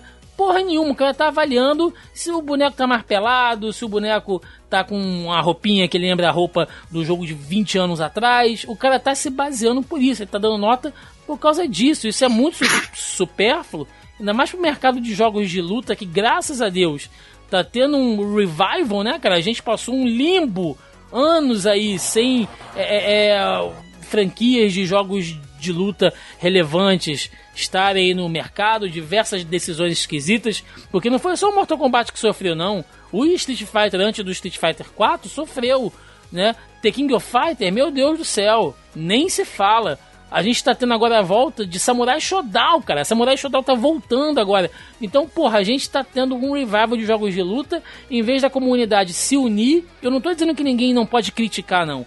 Se você vê uma parada que você não gosta, critica. Agora, porra, vale a pena? É o suficiente você dar uma nota, você avaliar um jogo baseado nisso? Isso é um critério válido? Fica essa posição. E em segundo, metendo discurso político em jogo, cara. Tanto de um lado como de outro. Sabe? Se, se for para falar em, em, termos de internet aqui, você tem a galera do lacre e do anti-lacre, que as duas estão pirando nessa porra. Tem a galera que tá falando que, ai meu Deus, o politicamente incorreto destruiu o Mortal Kombat, sendo que você tem, porra, o Fatality do, do, do, do Shao Kahn, que ele dá uma martelada no, no cara, que bota a cabeça do cara pra dentro, sendo pelo cu, Porra! Isso é politicamente correto aonde, demônio? Sabe? Então você tem, assim, coisas grotescas, o jogo continua com a sua essência ali. E do outro lado também tem essa galera que, porra, que pira, sabe? Tipo, nah, o jogo é isso mesmo, vocês têm que engolir agora do jeito que tá. Não, velho, sabe? Porra, é só um jogo de, de ah, luta, pelo que, amor de Deus. Tem que cancelar o gamer virgão punheteiro, que não sei o que. que é, é, é, esse, essa frase inteira, sem espaço, é praticamente o que eu li de, de resposta pra é, parada. As, as, pessoas perderam a capacidade de dialogar. Mas, é, não, eu ia só falar que eu acho que essa guerra, essa guerra, ela, ela não existia e ela foi alimentada também, entendeu? Foi é, muito que eu é, isso que eu achei escroto, sabe? Foi um foi um comentário que existiu uma parte muito focal da comunidade de que forçar a política numa situação de não tá, e teve uma resposta. Só que aí foi se feita uma situação em cima de uma coisa como se ela fosse muito maior do que ela é. E ela, então, por conta disso, ela acabou atingindo outras pessoas que não estavam sabendo e ficou uma coisa muito maior do que era, sabe? E começou essa guerrinha. Eu só acho que jogo, cara, é, não dá para não pode dar nota para jogo sem jogar. Resumo é esse, cara. Obrigado. Não pode dar nota pra jogo sem jogar, cara. Eu tô vendo esse debate, você, mas essa galera aí tá é. Tá certo, tá certíssimo. Você Entendeu? resumiu essa, tudo. Resume assim: jogo é pra jogar, cara. Depois que jogou, aí você pode até criticar visual e tal, mas joga. Tá Bom. certo, tá certo. Depois dessa, não se fala mais de Mortal Kombat 11 aqui. Acho que a gente abordou bastante do plano de jogos. Então vamos falar agora sobre as adaptações de Mortal Kombat e outras mídias, bem rapidinho aí, porque tem algumas coisas para falar ainda. Caio, 1995, Diga. cara, Mortal Kombat o filme. Considerado por muitos até hoje como uma das melhores, se não a melhor adaptação de videogames para o cinema, Paul W.S. Anderson, que depois faria Resident Evil, né? Que, né? Mas acertou em cheio. Eu acho que acertou em cheio, cara. Eu acho que é um filme que representa bem o primeiro jogo, até porque não tem aquele enredo tão rebruscado, né? Eu gosto bastante. Tá na Netflix. Eu não sei se você sabe disso. Tá disponível na não Netflix. Sabia. Entrou no catálogo aí esse ano ainda. Não assisti, né? Dei aquela avançada só para cenas de luta. E pra um filme de 95, cara, tá bem honesto, hein? Aquela, aquela cena ah, da, tá. da luta do Scorpion com o Johnny Cage lá na floresta, pô, ainda tá maneiro pra caramba, cara. É, ele, ele faz uma adaptação de algumas coisas, por exemplo, o, o arpão do Scorpion você meio que tem um bico de pássaro ali, é meio estranho. Mas por outro lado, ele tem uns lances muito legais. Você tem ali representações de momentos do jogo, como o golpe do, do Johnny Cage. Se você reparar, Tiagão, alguns takes do filme são feitos de longe, pegando o cenário de luta e os lutadores em posição de luta, é muito parecido com o posicionamento de câmera de um jogo de luta, sabe? Você vê cada um de um canto, você vê o fundo do cenário, eles, eles, eles filmaram muitos takes como se fosse uma visão de uma televisão com jogo de luta rolando. É muito legal o carinho que eles tiveram com o jogo. Eu acho bacana demais. Nossa, eu nunca tinha me ligado nisso, não. Se liga nisso só depois, cara. As lutas começam geralmente com uma câmera de longe e o posicionamento é igualzinho uma tela de um jogo de luta. Pô, vou, vou Presta Só atenção faltou a barrinha nisso. de sangue em cima. E esse jogo tinha o Christopher Lambert, lembra? No papel do Raiden. Christopher Lambert bombando na época. Veio lá do, do, do Highlander. Cara, 99,9% do, do, do orçamento foi gasto pra, pra ele lá, né? Porque o resto é tudo, do elenco é todo uma galera mais, mais desconhecida, né? O cara realmente tava ali pra vender um pouquinho de ingresso. E mandou bem, cara. Eu gosto do Raiden O filme. Goro tava, tava legal, né? Tava, tava bem feitinho. Que mecatrônico bem. E mecatrônico, né, cara? Que bacana. Tava honesta, né, cara? Super honesta. Honest- Dava um medo do caramba, cara. Dava. De filmaço. Quando ele leva o soco no saco do Johnny Cage, o olho dele fica rolando na órbita, assim. O Johnny Cage fugindo dele naquele, naquela luta, cara. me sentia eu fugindo do grandão. É muito bom, muito. Eu vi, eu vi no cinema esse filme aí, porra. Cara, não vi no cinema não, mas eu lembro E- que eu vi quando chegou na. Sabe quando chega o filme na locadora? Que tu corre pra reservar? Foi nessa Sim. pegada aí. Nossa, eu tenho, eu tenho muito carinho. E em 1997 saiu Mortal Kombat Aniquilação. Eu fui ver no cinema também. Hum, é. É- Esse- É uma continuação que não deu muito certo. Eu acho que ele sai totalmente do- da linha do filme, né? Do, do jogo, assim. E tem uma carona de Power Ranger, né? De episódio do Power Ranger. Eu não acho não. Puta, cara, você falou tudo agora. Nossa. Os cenários, né, cara, são muito Vê aí, vê aí no, no, no- Abre aí no Wikipedia, vê se a Saban não fez esse filme. Deve ter sido a Saban, cara, porque é muito Power Ranger o negócio. Você falou tudo agora, velho. O Pode visual ver. dos caras. É, o orçamento já não era mais o mesmo. Apesar O Shao Kahn filme- canastrão pra caralho, lembra? Pô, botaram ator pornô pra fazer o Shao Kahn, né, cara? Cara, esse filme tá o paradas muito tosca, né, velho? Cara, eu Ele- imaginava qualquer, qualquer, qualquer Shao Kahn, mesmo aquele, menos aquele cara, mano. Pelo amor de Deus. Eles tentando botar de tudo no filme. Pô, tem, um- tem um Motaro nesse filme, cara. É, Sim, os, e os Jacks esse filme não é sobre- botaram, né? É, esse filme não é sobre o Mortal Kombat 2, é sobre tu- tudo que tá- tinha saído dos, dos videogames até então, e os caras meio que aparecem, a personalidade dele- deles é a luta. Tipo, oi, eu sou fulano, eu sou ciclano, vamos lutar. É meio assim a parada, sabe? É, não funcionou, cara, infelizmente. Caralho, eu tinha esquecido como esse Motaro é tosco, velho. É, é, bem, é bem zoadinho esse filme, cara, é bem zoadinho. É uma pena, né? Eu- Tanto é que assim- só matou porque ia ter um terceiro filme que era com o nome nessa pegada, Destruição, uma coisa assim, e o, o insucesso desse segundo filme atrapalhou esse terceiro filme de sair.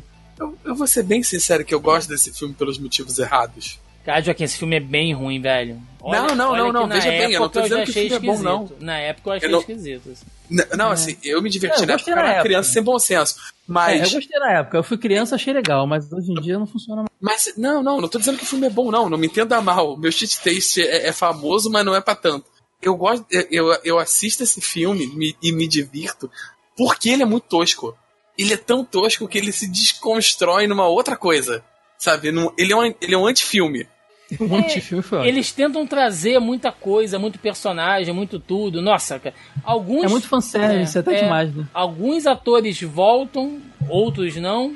O Christopher Lambert, claro, que não volta, né? Não tem como. Mas. Cara, e essa. Mas a mudança dele é muito engraçada, né, cara? O cara vem, ó, beleza, agora eu estou mais jovem, estou diferente, sou outro ator com cabelinho arrepiadinho. Mas não foi só no cinema que Mortal Kombat fez sucesso, cara. Teve uma série de TV, eu não sei se vocês lembram, o Mortal Kombat Defender of Helm, que era o desenho animado do Mortal Kombat, né? O- os defensores da Terra. Eu Esse era ruim. Esse era muito ruim. Esse Olha não faz nem esse processo do. Não vai, vale nem pela zoeira, cara. Esse nem a zoeira salva. Antes de você falar dele, ô Thiago, é importante falar do The Journey Begins, que também é da, da Threshold Entertainment, que saiu junto com o filme original em 95. É, é um episódio quase piloto pra essa série, só que se você jogue no Google Mortal Kombat The Journey Begins, É o que tem a roupinha no Mortal 1? eu não lembro, mas é um que mistura 3D bizarro, a lá Reboot, sabe? Da, aquele da manchete, sabe? Os cenários são 3D e uma animação que parece aqueles desenhos desanimados da Marvel. Eu não sei o que passou pela cabeça dele. Desenhos desanimados é ótimo, cara. É, aquele que, tipo, o bonequinho não se mexe direito. Marvel você tá pensando no Marvel Knights. Exatamente. Eu não sei, sinceramente, o que deu na cabeça deles. Esse The Journey Begins conta a história, como eles são selecionados e pegam um barquinho e vão pra luta e tudo mais. E tem o uso do, do 3D ali em animação bem, bem, bem embrionário. E a parte que, que não é 3D junto é bem zoada.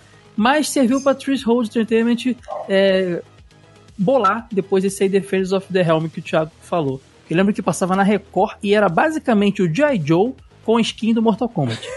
Cara, exatamente. Nossa, você disse tudo. Ficava- Eles pegavam era os plots todos É. do G.I. Joe. Ficava o, o, o Nightwolf, cara. Nightwolf era o chefe, né?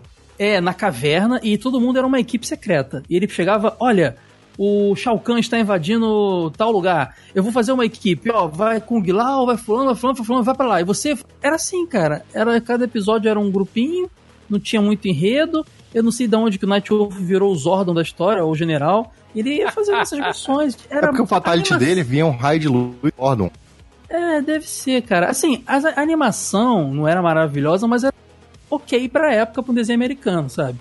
Eu gostava, tinha um, eu, eu gostava Não era, cara. Ele não era, não era ok, não, velho. Mas assim como aquele Street Fighter The Game, que era a animação da SBT, Não, isso aí, não, isso aí é pra limpar o cocô do cachorro na junto. rua. que passou junto com o Street Fighter é, é, Victory. 2 Victory lá, mas era a versão americana, os dois eram G.I. Joe com skin, um de Street Fighter e outro de Mortal Kombat. É- Era difícil saber quem era mais uma cópia descarada de G.I. Joe, né? né? Porque o, o- o do, o do Street Fighter ainda tinha a um cara mais militar, né? Não, não, a, a Kami, ela, ela é exatamente a, o plot da baronesa. Não, É, eu tô, é e- eu, eu tô passando, tô dando uma zapeada aqui no YouTube. Tem o Quan Chi no desenho animado, ele tá a cara do, do vilão da Shira, lembra? Do, do- Era essa pegada mesmo. Nossa, essa mano. pegada. Cara, o The Journey Begins saiu em VHS na Ação Games na época. Eu E tinha esse VHS. Eu lembro de. Agora eu lembrei do que você tá falando. Era cara. aquele 3Dzão zoado. E eu acho Agora que eu esse. Defender of the Helm também saiu. Mas passou no sábado. No sábado animado, não. Aquele bloco de desenho da Record sábado que passava Beast Wars. Não era no, no SBT, não? Não, era na Record. Esse era o desenho da Record. Era Beast certeza? Wars. Era Bat... É umas paradas muito... do- Não, Batman não, mas era Beast Wars, era, era Mortal Kombat, era da Record. Bom, e aí a gente não pode esquecer também da série de TV do Mortal Kombat, né? Mortal Kombat Conquest. A série É TV. o Smallville, o Smallville Mortal Kombat. Peraí, esse é o do ser escroto, Esse é o do Kung Lao. Ah, esse não é ruim, não. Não, não, olha só, o que Eu não lembro, eu não tenho memória nenhuma. Esse é do grande, é do grande Conal, nem o Conal do chapéu. A verba do terceiro filme do Mortal Kombat caiu pra série. Ela foi comprada pela Warner Bros, que depois virou aquele canal W, sei lá o que. O canal que exibia Smallville, esses desenhos, essas séries meio teen. Ah, é atual WB, né? Exatamente. Ele tinha essa pegada, ele mostrava o passado do Kung Lao, e botaram uns personagens de adolescentes junto com ele, ele estudando, e era numa, Ai, pe- e era numa pegada meio Jovem Hércules também, lembra do Jovem Hércules? Isso que eu ia É, falar. cara, Você só tá mesmo. empilhando mais estrume em cima, por favor. Não, mas assim, a série Mas não tem- era ruim, não. Não era ruim não, não era ruim, ela fica ruim Isso no era que passava no SBT de manhã, não era? É, era Mortal Kombat A Conquista. Isso. E ela, e ela enganou muita gente, porque, se não me engano, os três primeiros episódios é, são contínuos, é parte 1, 2 e 3. Eu lembro que saiu na locadora, Como como, se fosse um longa, eu aluguei Era e falei, Mortal Kombat filme, né? 3, é agora. Aí apareceu lá uma galera que eu nunca vi na vida, o Kung Lao meio sem vergonha, eu falei, sem chapéu, eu falei, meu Deus do céu, o que que é Então, isso? porque não era o Kun Lao, né? Era o grande É. Kun Lao, que era o antepassado fui entender dele. Isso bem depois. Ela, Ai, ai. ela saiu ali, cara, entre 96 e 98 e teve uma temporada só com 22 episódios. Ela foi aclamada, ela teve um final ap- apressado porque ela foi cancelada, então ela tem um. Mas ela era piada, cara. Era uma série bem bacana. Já tinha um Shao Kahn já, cara. Parecia um, um vilão do Shao Mad Kahn- Max. Shao Kahn jovem, né? Caraca, eu tô- ah, Eva Mendes faz esse piada. É. Só que assim, aquele lance, né, cara, é um, tem uma pegada meio teenager, né? sim, não deixa de ter. É bem na cara da, do, do canal Warner, né, cara? Tem jeito. A Warner tem esse hábito de fazer série de origem, né? Engraçado, origem do Arrow, Smallville e tudo. É porque eles focam muito em, em público adolescente, sei lá. Se for, se for adulto, não dá pra fazer ele tendo um triângulo amoroso no corredor do colégio, né? Então É. ele sempre joga a parada pra ser adolescente, pra postar ali na identificação do público adolescente. É. Ele tava no treinamento lá nos monges, então era meio colégio mesmo o negócio, cara. Que doido. Agora que eu tô lembrando. Tinha um clima Sempre é. meio...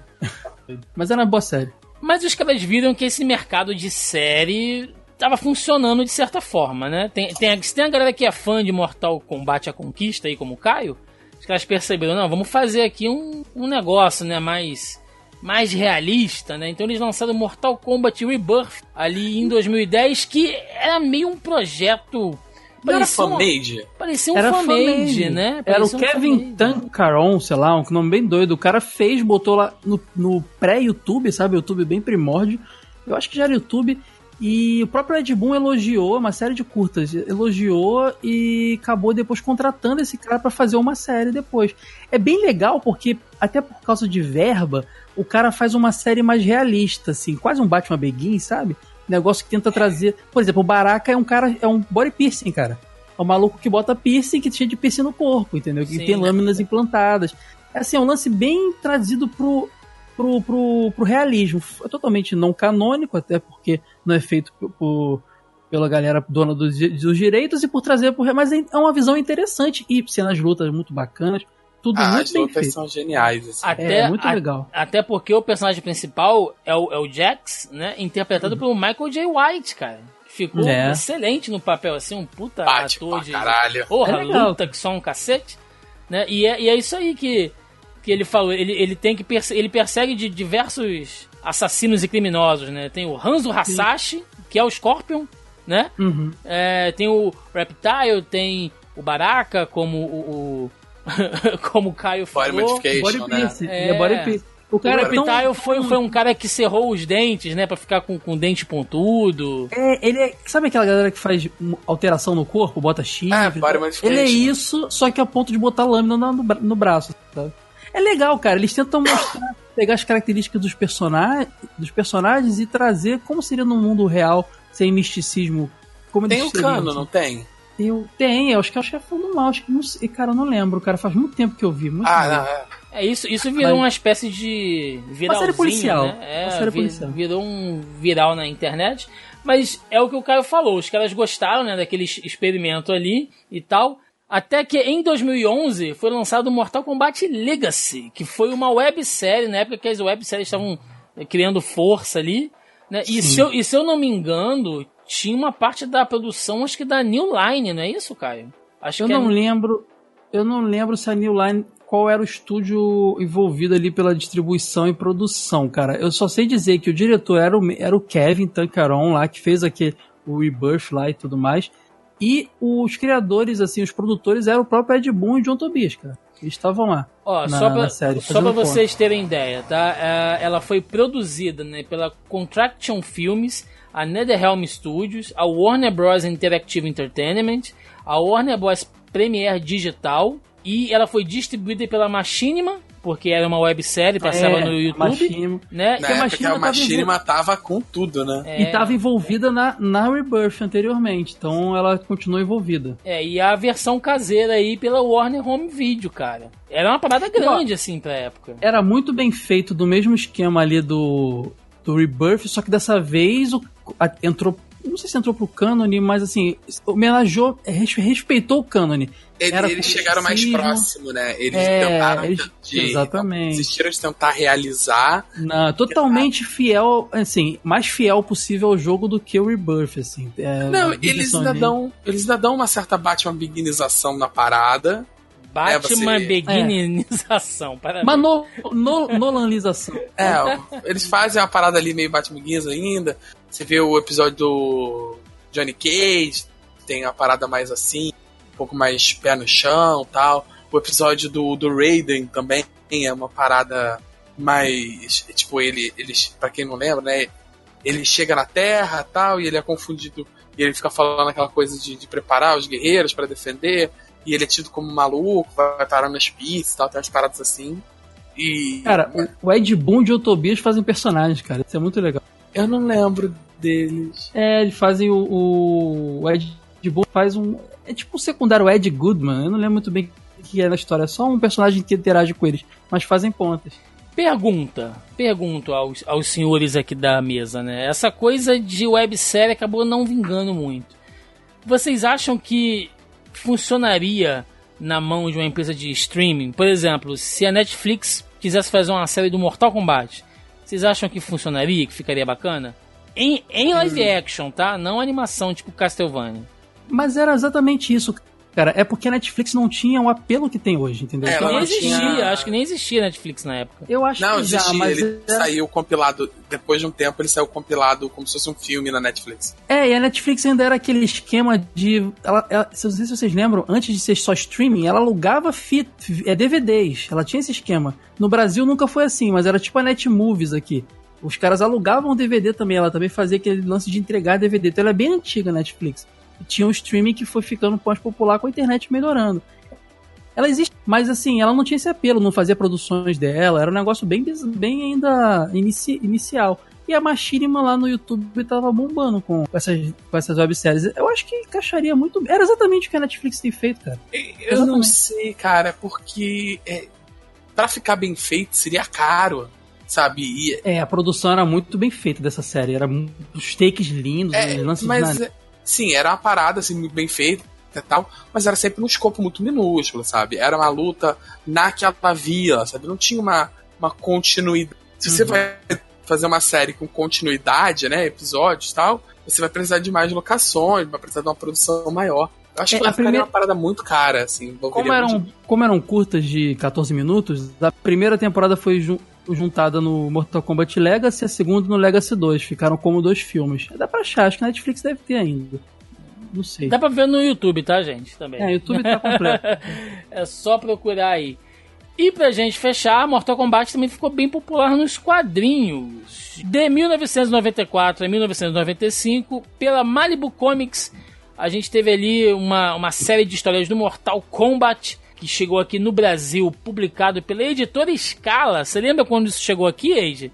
Aqueles quadrinhos pelas... Formatinho, bonitinho e tal. Bacana, eu tive. Formatinho, cara. Foi, eu tive isso Era também. formatinho? Não, não era formatinho, não, era formato era americano Formato americano, é. com grampo. Isso, perdão, tá era certo. um papel tá certo. brilhoso, era bonito, era um gibi bonito. que a capa, se eu não me engano, a, a capa dava pra, pra você tirar, ela virava tipo um pôster. Você lembra Cara, disso? aí eu já não lembro. Eu só lembro que era o Shang Tsung com o Goro e eu acho que o Johnny Cage na frente. Eu só acho que só tive um número desse, cara. Tive o primeiro só. Quem, quem, quem puder me, me corrija aí, mas eu, se eu não me engano, ou ela vinha com um pôster dentro, que provavelmente era uma coisa feita pelo Brasil mesmo, né? Os caras meteram um pôsterzão ali no meio, que era muito comum nessas revistas de grampo, né? Na época, o, o, o grampo do meio, se você tirasse, era um pôster, assim. Ou a capa dela por dentro era um pôster. Tinha alguma coisa assim que eu lembro do pôster disso aí. E em 1998, pela editora Trama, né, ela conseguiu ali a autorização para utilizar né, o Mortal Kombat como cenário de uma campanha de RPG de mesa de 3D e T. Né, foi escrita pelo Rogério Saladino, a galera aí, ó, que, que, que curte lá o Tormenta, 3D e T, deve ter pego isso aí em 1998. E de 2008 até hoje, né, até os tempos atuais, os direitos dos quadrinhos estão pela DC Comics. Né? A DC está lançando, o que faz todo sentido, porque Que é da Warner, né? é da Warner, né? Então tá, tá, tá saindo aí. Inclusive, nós tivemos uma série de quadrinhos prequel do Mortal Kombat X, que teve capa até pelo Ivan Reis, cara. O Ivan Reis ilustrou algumas capas aí, que é o quadrinho lá que mostra uma porrada de coisa. E, Pra quem se interessar, acho que são 20 e poucos capítulos, ele baseia legal ali esse intervalo entre o Mortal Kombat 9 e o Mortal Kombat X. Vale lembrar, Thiago, que a gente fala aí zoando tanto Mortal Kombat versus DC Universe, mas foi esse jogo que fez Mortal Kombat voltar aos quadrinhos. Que foram feitos quadrinhos pra bombar o jogo, por motivos óbvios, DC, né? E daí em diante continuou se fazendo quadrinhos do, do Mortal Kombat baseado nos jogos. Começou ali, cara, nesse crossover. É verdade. Bom, então, acho que é isso, né? De, de, de tudo de jogo, de quadrinho, de cinema, de série. Acho que a gente falou bastante aí da, do, do Mortal Kombat. Esquecemos alguma coisa? Se for citar, fazer uma menção honrosa aqui, Mortal Kombat, se pá, foi um dos jogos mais explorados pelas revistas de games, né, Age? Sem sombra de dúvida, assim. Ah, também acho. Ah, certeza, cara. A Game Power fez especial do 1. A Ação Games fez especial do 2 e do 3. Tem histórias bem bacanas, inclusive. Bem, bem legal. A gente conversou aí de que Mortal Kombat na capa era certeza de vender bastante. É, Ah, o, o Paulo Montoya da Ação Games já falou isso. Bom, então antes da gente encerrar, passando aqui rapidinho no nosso grupelho do Zoneando Podcast no Facebook, se você ainda não faz parte, tá dando mole, nós temos lá o nosso grupo no Facebook. Vou deixar o link aí na postagem, está sempre algo abaixo do nosso player. Clica lá para fazer parte, onde toda semana eu jogo o tópico da pré-pauta aqui pra galera comentar, é, falar o que. deixar aqui suas perguntas, seus comentários, porque afinal de contas, todo o conteúdo aqui do Zoneando é feito em colaboração com vocês, ouvintes. Então, assim, algumas perguntas nós já respondemos, né? Algumas dúvidas da galera nós já respondemos aqui dentro do podcast. Né? Outros deixaram aqui alguns comentários, por exemplo, o Daniel Navarro pediu pra gente comentar sobre é, as nossas opiniões sobre a desse, desse, ih, caramba, dessexualização, obrigado, das personagens e a polêmica sobre isso, acerca do último jogo lançado, a gente já falou aí. O Andréas colocou ABA-CABB, só quem jogou MK1 no Mega Drive saberá. É um clássico. o Felipe Barroso, né, colocou Felipe Barroso, que inclusive foi roubado aqui do nosso elenco pro jogo velho lá, pelo Caio. Roubei mesmo. Vou roubar mais, hein? Não pode levar no farfal. Joaquim, Joaquim, vamos conversar em off. Mas é. aí você tá me ajudando. É, o Felipe Barroso. Olha que filha da puta! o Felipe Barroso comentou, ó, do pouco que conheço de jogos, lembro que MK teria sido inovador ao trabalhar com capturas de imagens de pessoas reais. Gostaria que cada participante do cast descrevesse a sensação de jogar pela primeira vez com esse realismo. A gente comentou aqui, né, cara? A, a primeira vez que a gente. Né? Pô, que a gente vê Mortal Kombat é, um, é uma loucura, assim. Uh, o Diogo Lopes perguntou, né? Quando foi que a história do game se tornou uma bagunça? Provavelmente desde do, do 3 pra frente, jogo. Eu acho que o 3 ainda, ele ainda compõe uma linha narrativa. O 4 pra frente, aí, aí é dedo no cu e gritaria.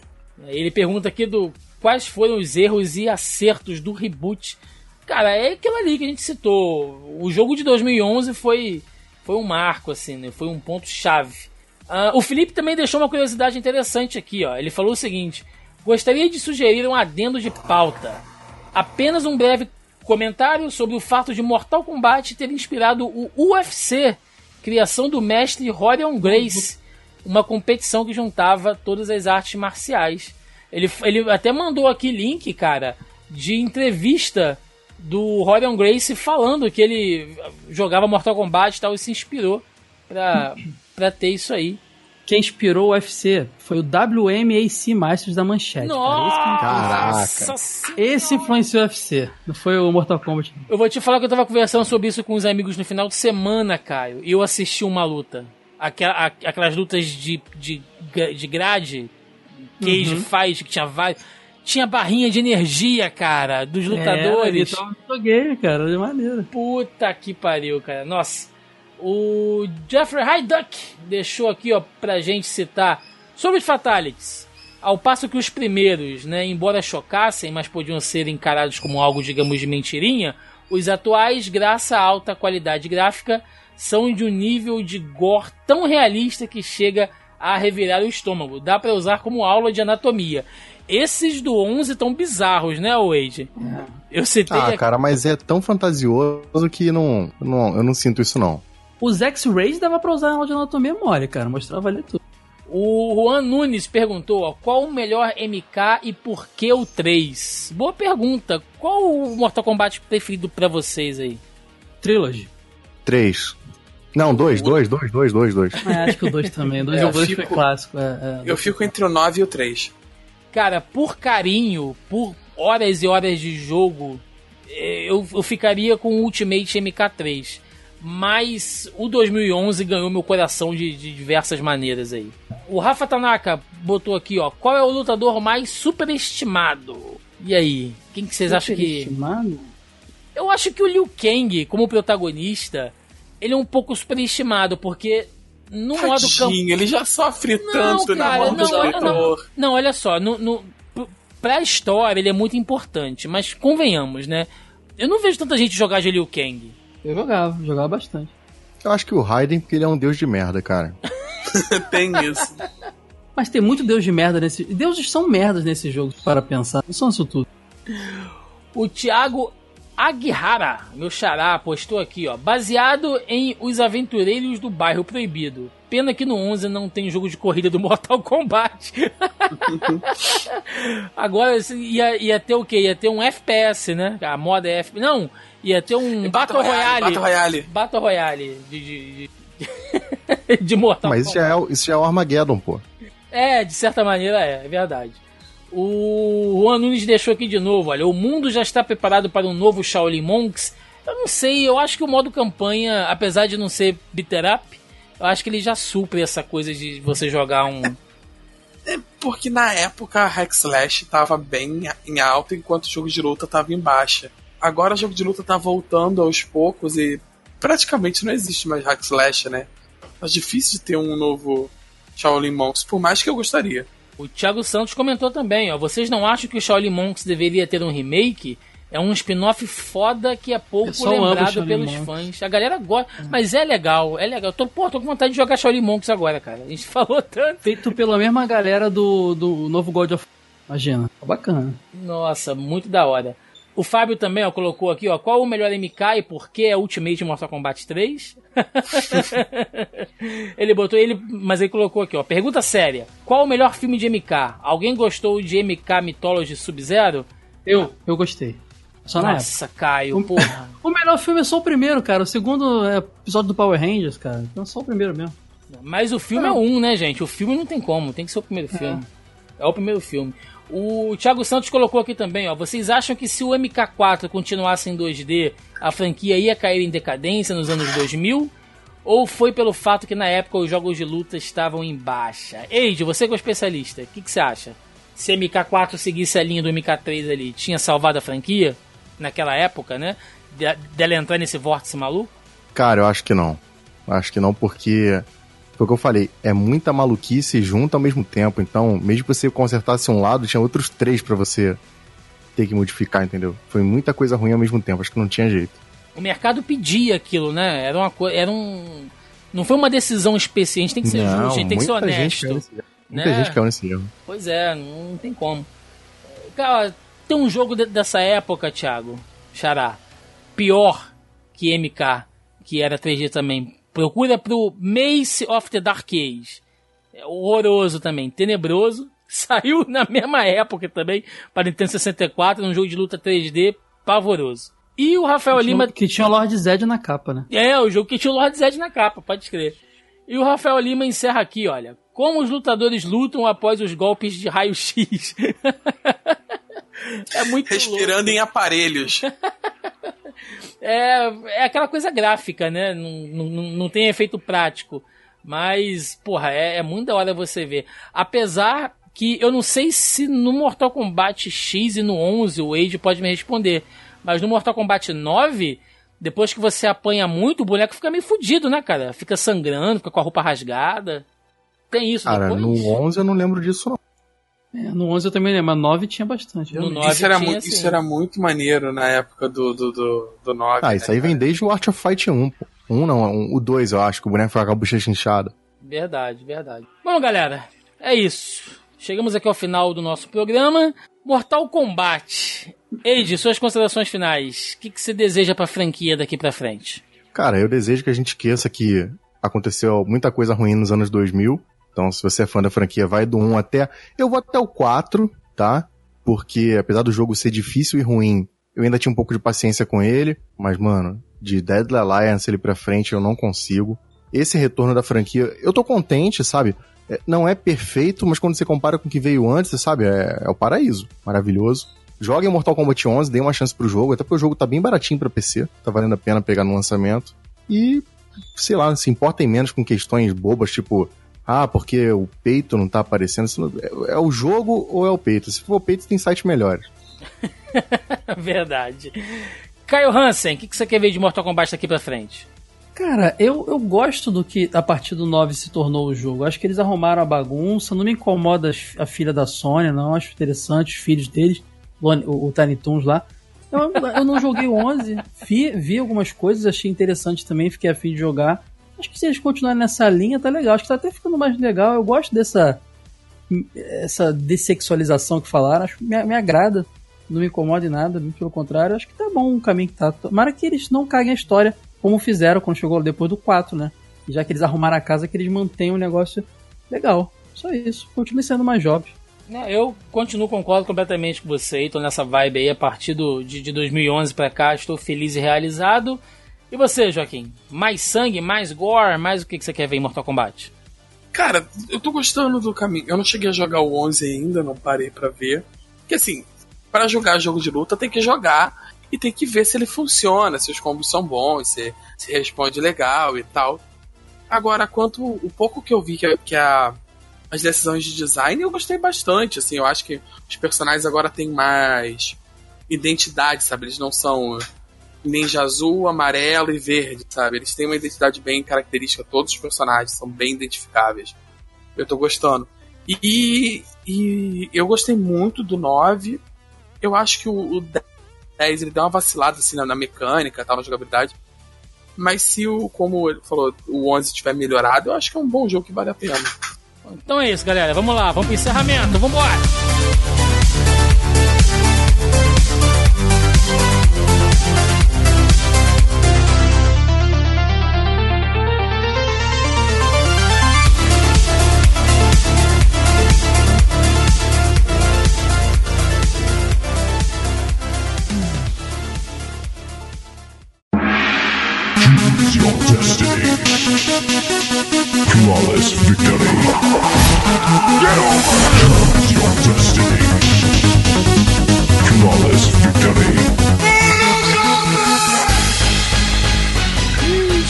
Final de mais um Zoneando Podcast, aonde desbravamos aqui esta maluquice que é a franquia Mortal Kombat.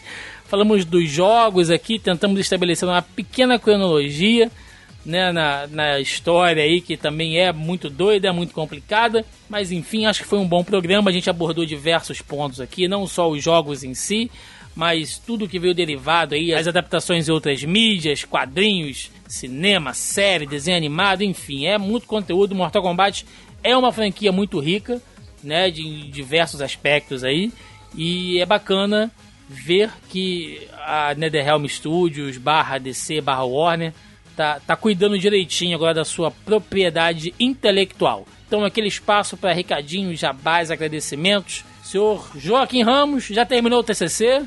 Ou é Fatality? é Fatality. Ai, ai. Eu acho que ele que vai terminar comigo. Finish him. Ah, não, agora a corrida é contra o tempo se. Pra terminar o TCC antes que terminem com a minha faculdade, né? É, tem isso também, essa, essa questão aí. Mas vamos lá, senhor Caio Hansen, comedor de salgados De procedência duvidosa. Meu jabá é pra casa da esfirra, cara. Sempre lá na central do Brasil, do lado do Habib, melhor da região. Só Reladinho do Rio de Janeiro que é com massa de coxinha, que é o melhor. E, ô chefe Ed, quer fazer o jabá aí da, da revista? Do, Fica à do vontade. Fica à vontade. Cara, nós, eu e Ed, somos lá do projeto, como posso dizer, Projeto Jogo Velho, porque somos uma revista impressa é, que você compra em lojadovelho.com.br e temos diversas outras formas de conteúdo. Temos vídeos no nosso YouTube, temos podcast, tanto Jogo Velho quanto TV de Tubo, um focado em nostalgia gamer e o outro focado em nostalgia televisiva. Textos no site, revista digital. Cara, tem muito conteúdo em muitos formatos. Assim, é um portalzão mesmo completo, não é porque eu faço parte, não. Eu tenho muito orgulho, acho muito bacana. Tudo isso você encontra em jogovelho.com.br, além da loja da revista, que é lojadovelho.com.br, e também no, o podcast você acha os agregadores, Spotify, iTunes e afins. É isso aí, galera. Vem, vem falar de nostalgia, vem falar de jogos velhos, de desenhos, filmes antigos com a gente. Senhor Eiji Tazaka, muito obrigado pela presença mais uma vez. Eu sempre prometo ao Eiji que a gente vai tentar terminar o mais rápido possível, mas o papo vai desenvolvendo. Eu sei que vai chegar nessa hora ele tem que tomar remédio, né? Tem que. Tem que fazer pacotes ainda, tem que correr pra fazer da pra- revista. Remédio pra hipertensão, É. diabetes, coluna. E- Idoso é complicado, né? Que tem que dormir É, rapaz. É, essa vida de velho não é fácil, mas cara, muito obrigado aí. Deixa seu, seu recado, aqui, Imagina já que o Caio já, já deu o recado, mas vai lá. Eu que agradeço, prazer participar. Minha terceira participação aqui. Estamos aí para falar de velharias, como o Caio já falou, jogovelho.com.br, lojadovelho.com.br e vou dar um pequeno spoilerzinho, já que a gente falou de outros mundos. A nossa próxima edição da revista vai ser sobre um jogo de Super Nintendo que também tem um Dark World. Fica essa dica no ar. Olha aí, ó. Exclusivo. Ao vivaço. Ao vivaço vivaço. aí, ó. Dicas aí, ó. exclusivo. Drop the mic. Pum. Me chamar no chat, pagar bem, eu falo qual é. Paga em salgado. Dá um vale da casa da esfirra. qual é. Mas é isso, galera. Eu quero agradecer. Obrigadão aí, Thiagão. Obrigadão aí, Joaquim. Nada, cara. Eu que, agradeço a vocês mais uma vez aqui a presença no Zoneando. É sempre um prazer receber vocês aqui. Eu admiro demais o projeto lá do Jogo Velho. Tento participar também sempre que vocês me chamam aí, ajudar a colaborar, porque é um projeto que eu acredito demais, assim, é. Tanto pelo lado gamer, né, cara, do, do, do, retro gamer em si, é bacana. O cara que coleciona, você que coleciona revista revista de videogame, cara, quer ter aquela parada legal, você quer ter um alguma coisa nova, né, com uma qualidade de produção bacana, mas que remeta aquela coisa da revista nostálgica e tal, confere o projeto lá da galera do Jogo Velho, é bem bacana. Tem sempre um brinde legal, um pôster, um marca-página que vai junto com a revista, é muito legal. Os meninos têm um trabalho maravilhoso, além do podcast também, tanto o Jogo Velho como a TV de tubo. É sempre um prazer né? Eu, eu, eu gosto muito desse, desse projeto que vocês fazem, não pela nossa amizade em fim em si aqui, mas pela própria qualidade lá do projeto de vocês, que é inegável. Agradeço demais a presença de vocês. Lembrando que no mês de maio, nós aqui do Zoniano, a galera do Jogo Velho mais uma penca de podcast aí de cultura pop, tá envolvida na ação podcast Batman 80 anos. A gente vai estar falando aí. Eu, eu quero ver o que, que a galera do Jogo Velho vai trazer sobre os jogos do Batman. Aposto que o Caio vai querer fazer um podcast sobre o jogo maravilhoso que é o Batman Forever. Ele vai querer falar uma hora daquele jogo. Quem sabe ele não vai ser mencionado? Pode ser que sim, né? Vamos ver. pode ser, pode ser. Então, Pode ser, pode ser. estamos participando aí deste projetão que vai ser bem bacana. Fiquem ligados aí durante todo o mês de maio. Vai ter link no post aí do projeto para quem quiser conhecer. E no mais, YouTube, Facebook, Instagram, Twitter. Vocês sabem, tá tudo aí na postagem, inclusive o nosso grupelho do Zoneando Podcast. É isso, galera. Deixe nos comentários aí a sua opinião. Qual o melhor Mortal Kombat na opinião de vocês? Quais os personagens que vocês mais gostam? Vocês passaram por essa maluquice aí do, do final dos anos 90 e meados dos anos 2000, desses jogos malucos do Mortal Kombat? Queremos saber a opinião de vocês. É isso. Ficamos por aqui e até semana que vem. Um abraço e até mais. Valeu! Valeu.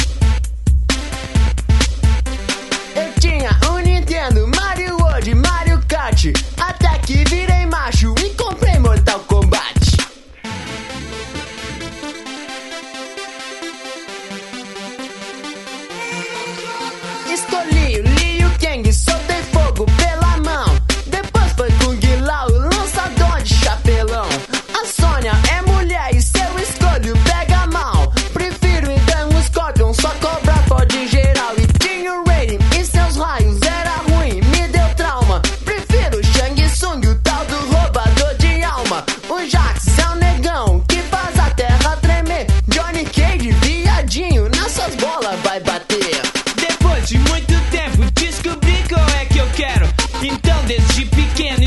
sempre o Sub-Zero. Sub-Zero, Sub-Zero, Sub-Zero, Sub-Zero, Sub-Zero, Sub-Zero, Sub-Zero. Eu escolhi o Sub-Zero, Sub-Zero, Sub-Zero, Sub-Zero, Sub-Zero, Sub-Zero, Sub-Zero. Fight!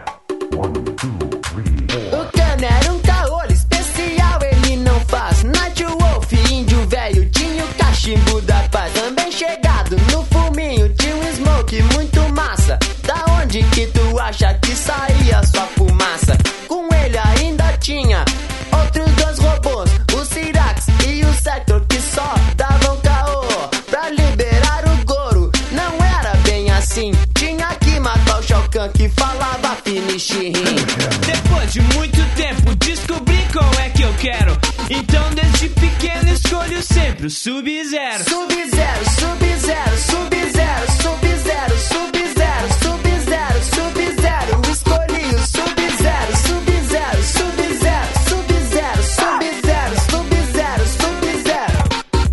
Fatality. Round one, two, three, O four. Baraka era o pior e era muito apelão. Que nem o Reptile, soltador de catarrão. A Sindel e seu cabelo tinha uma garganta boa. Striker traficante, é nós que voa. O Motaro dava medo, na real era fichinha. Já, já de o cabão, quem pegava era bichinha. A Milena dava Chana, a Kitana faz boquete, mas a Shiba é campeã. Ao mesmo tempo, pode sete. Depois de muito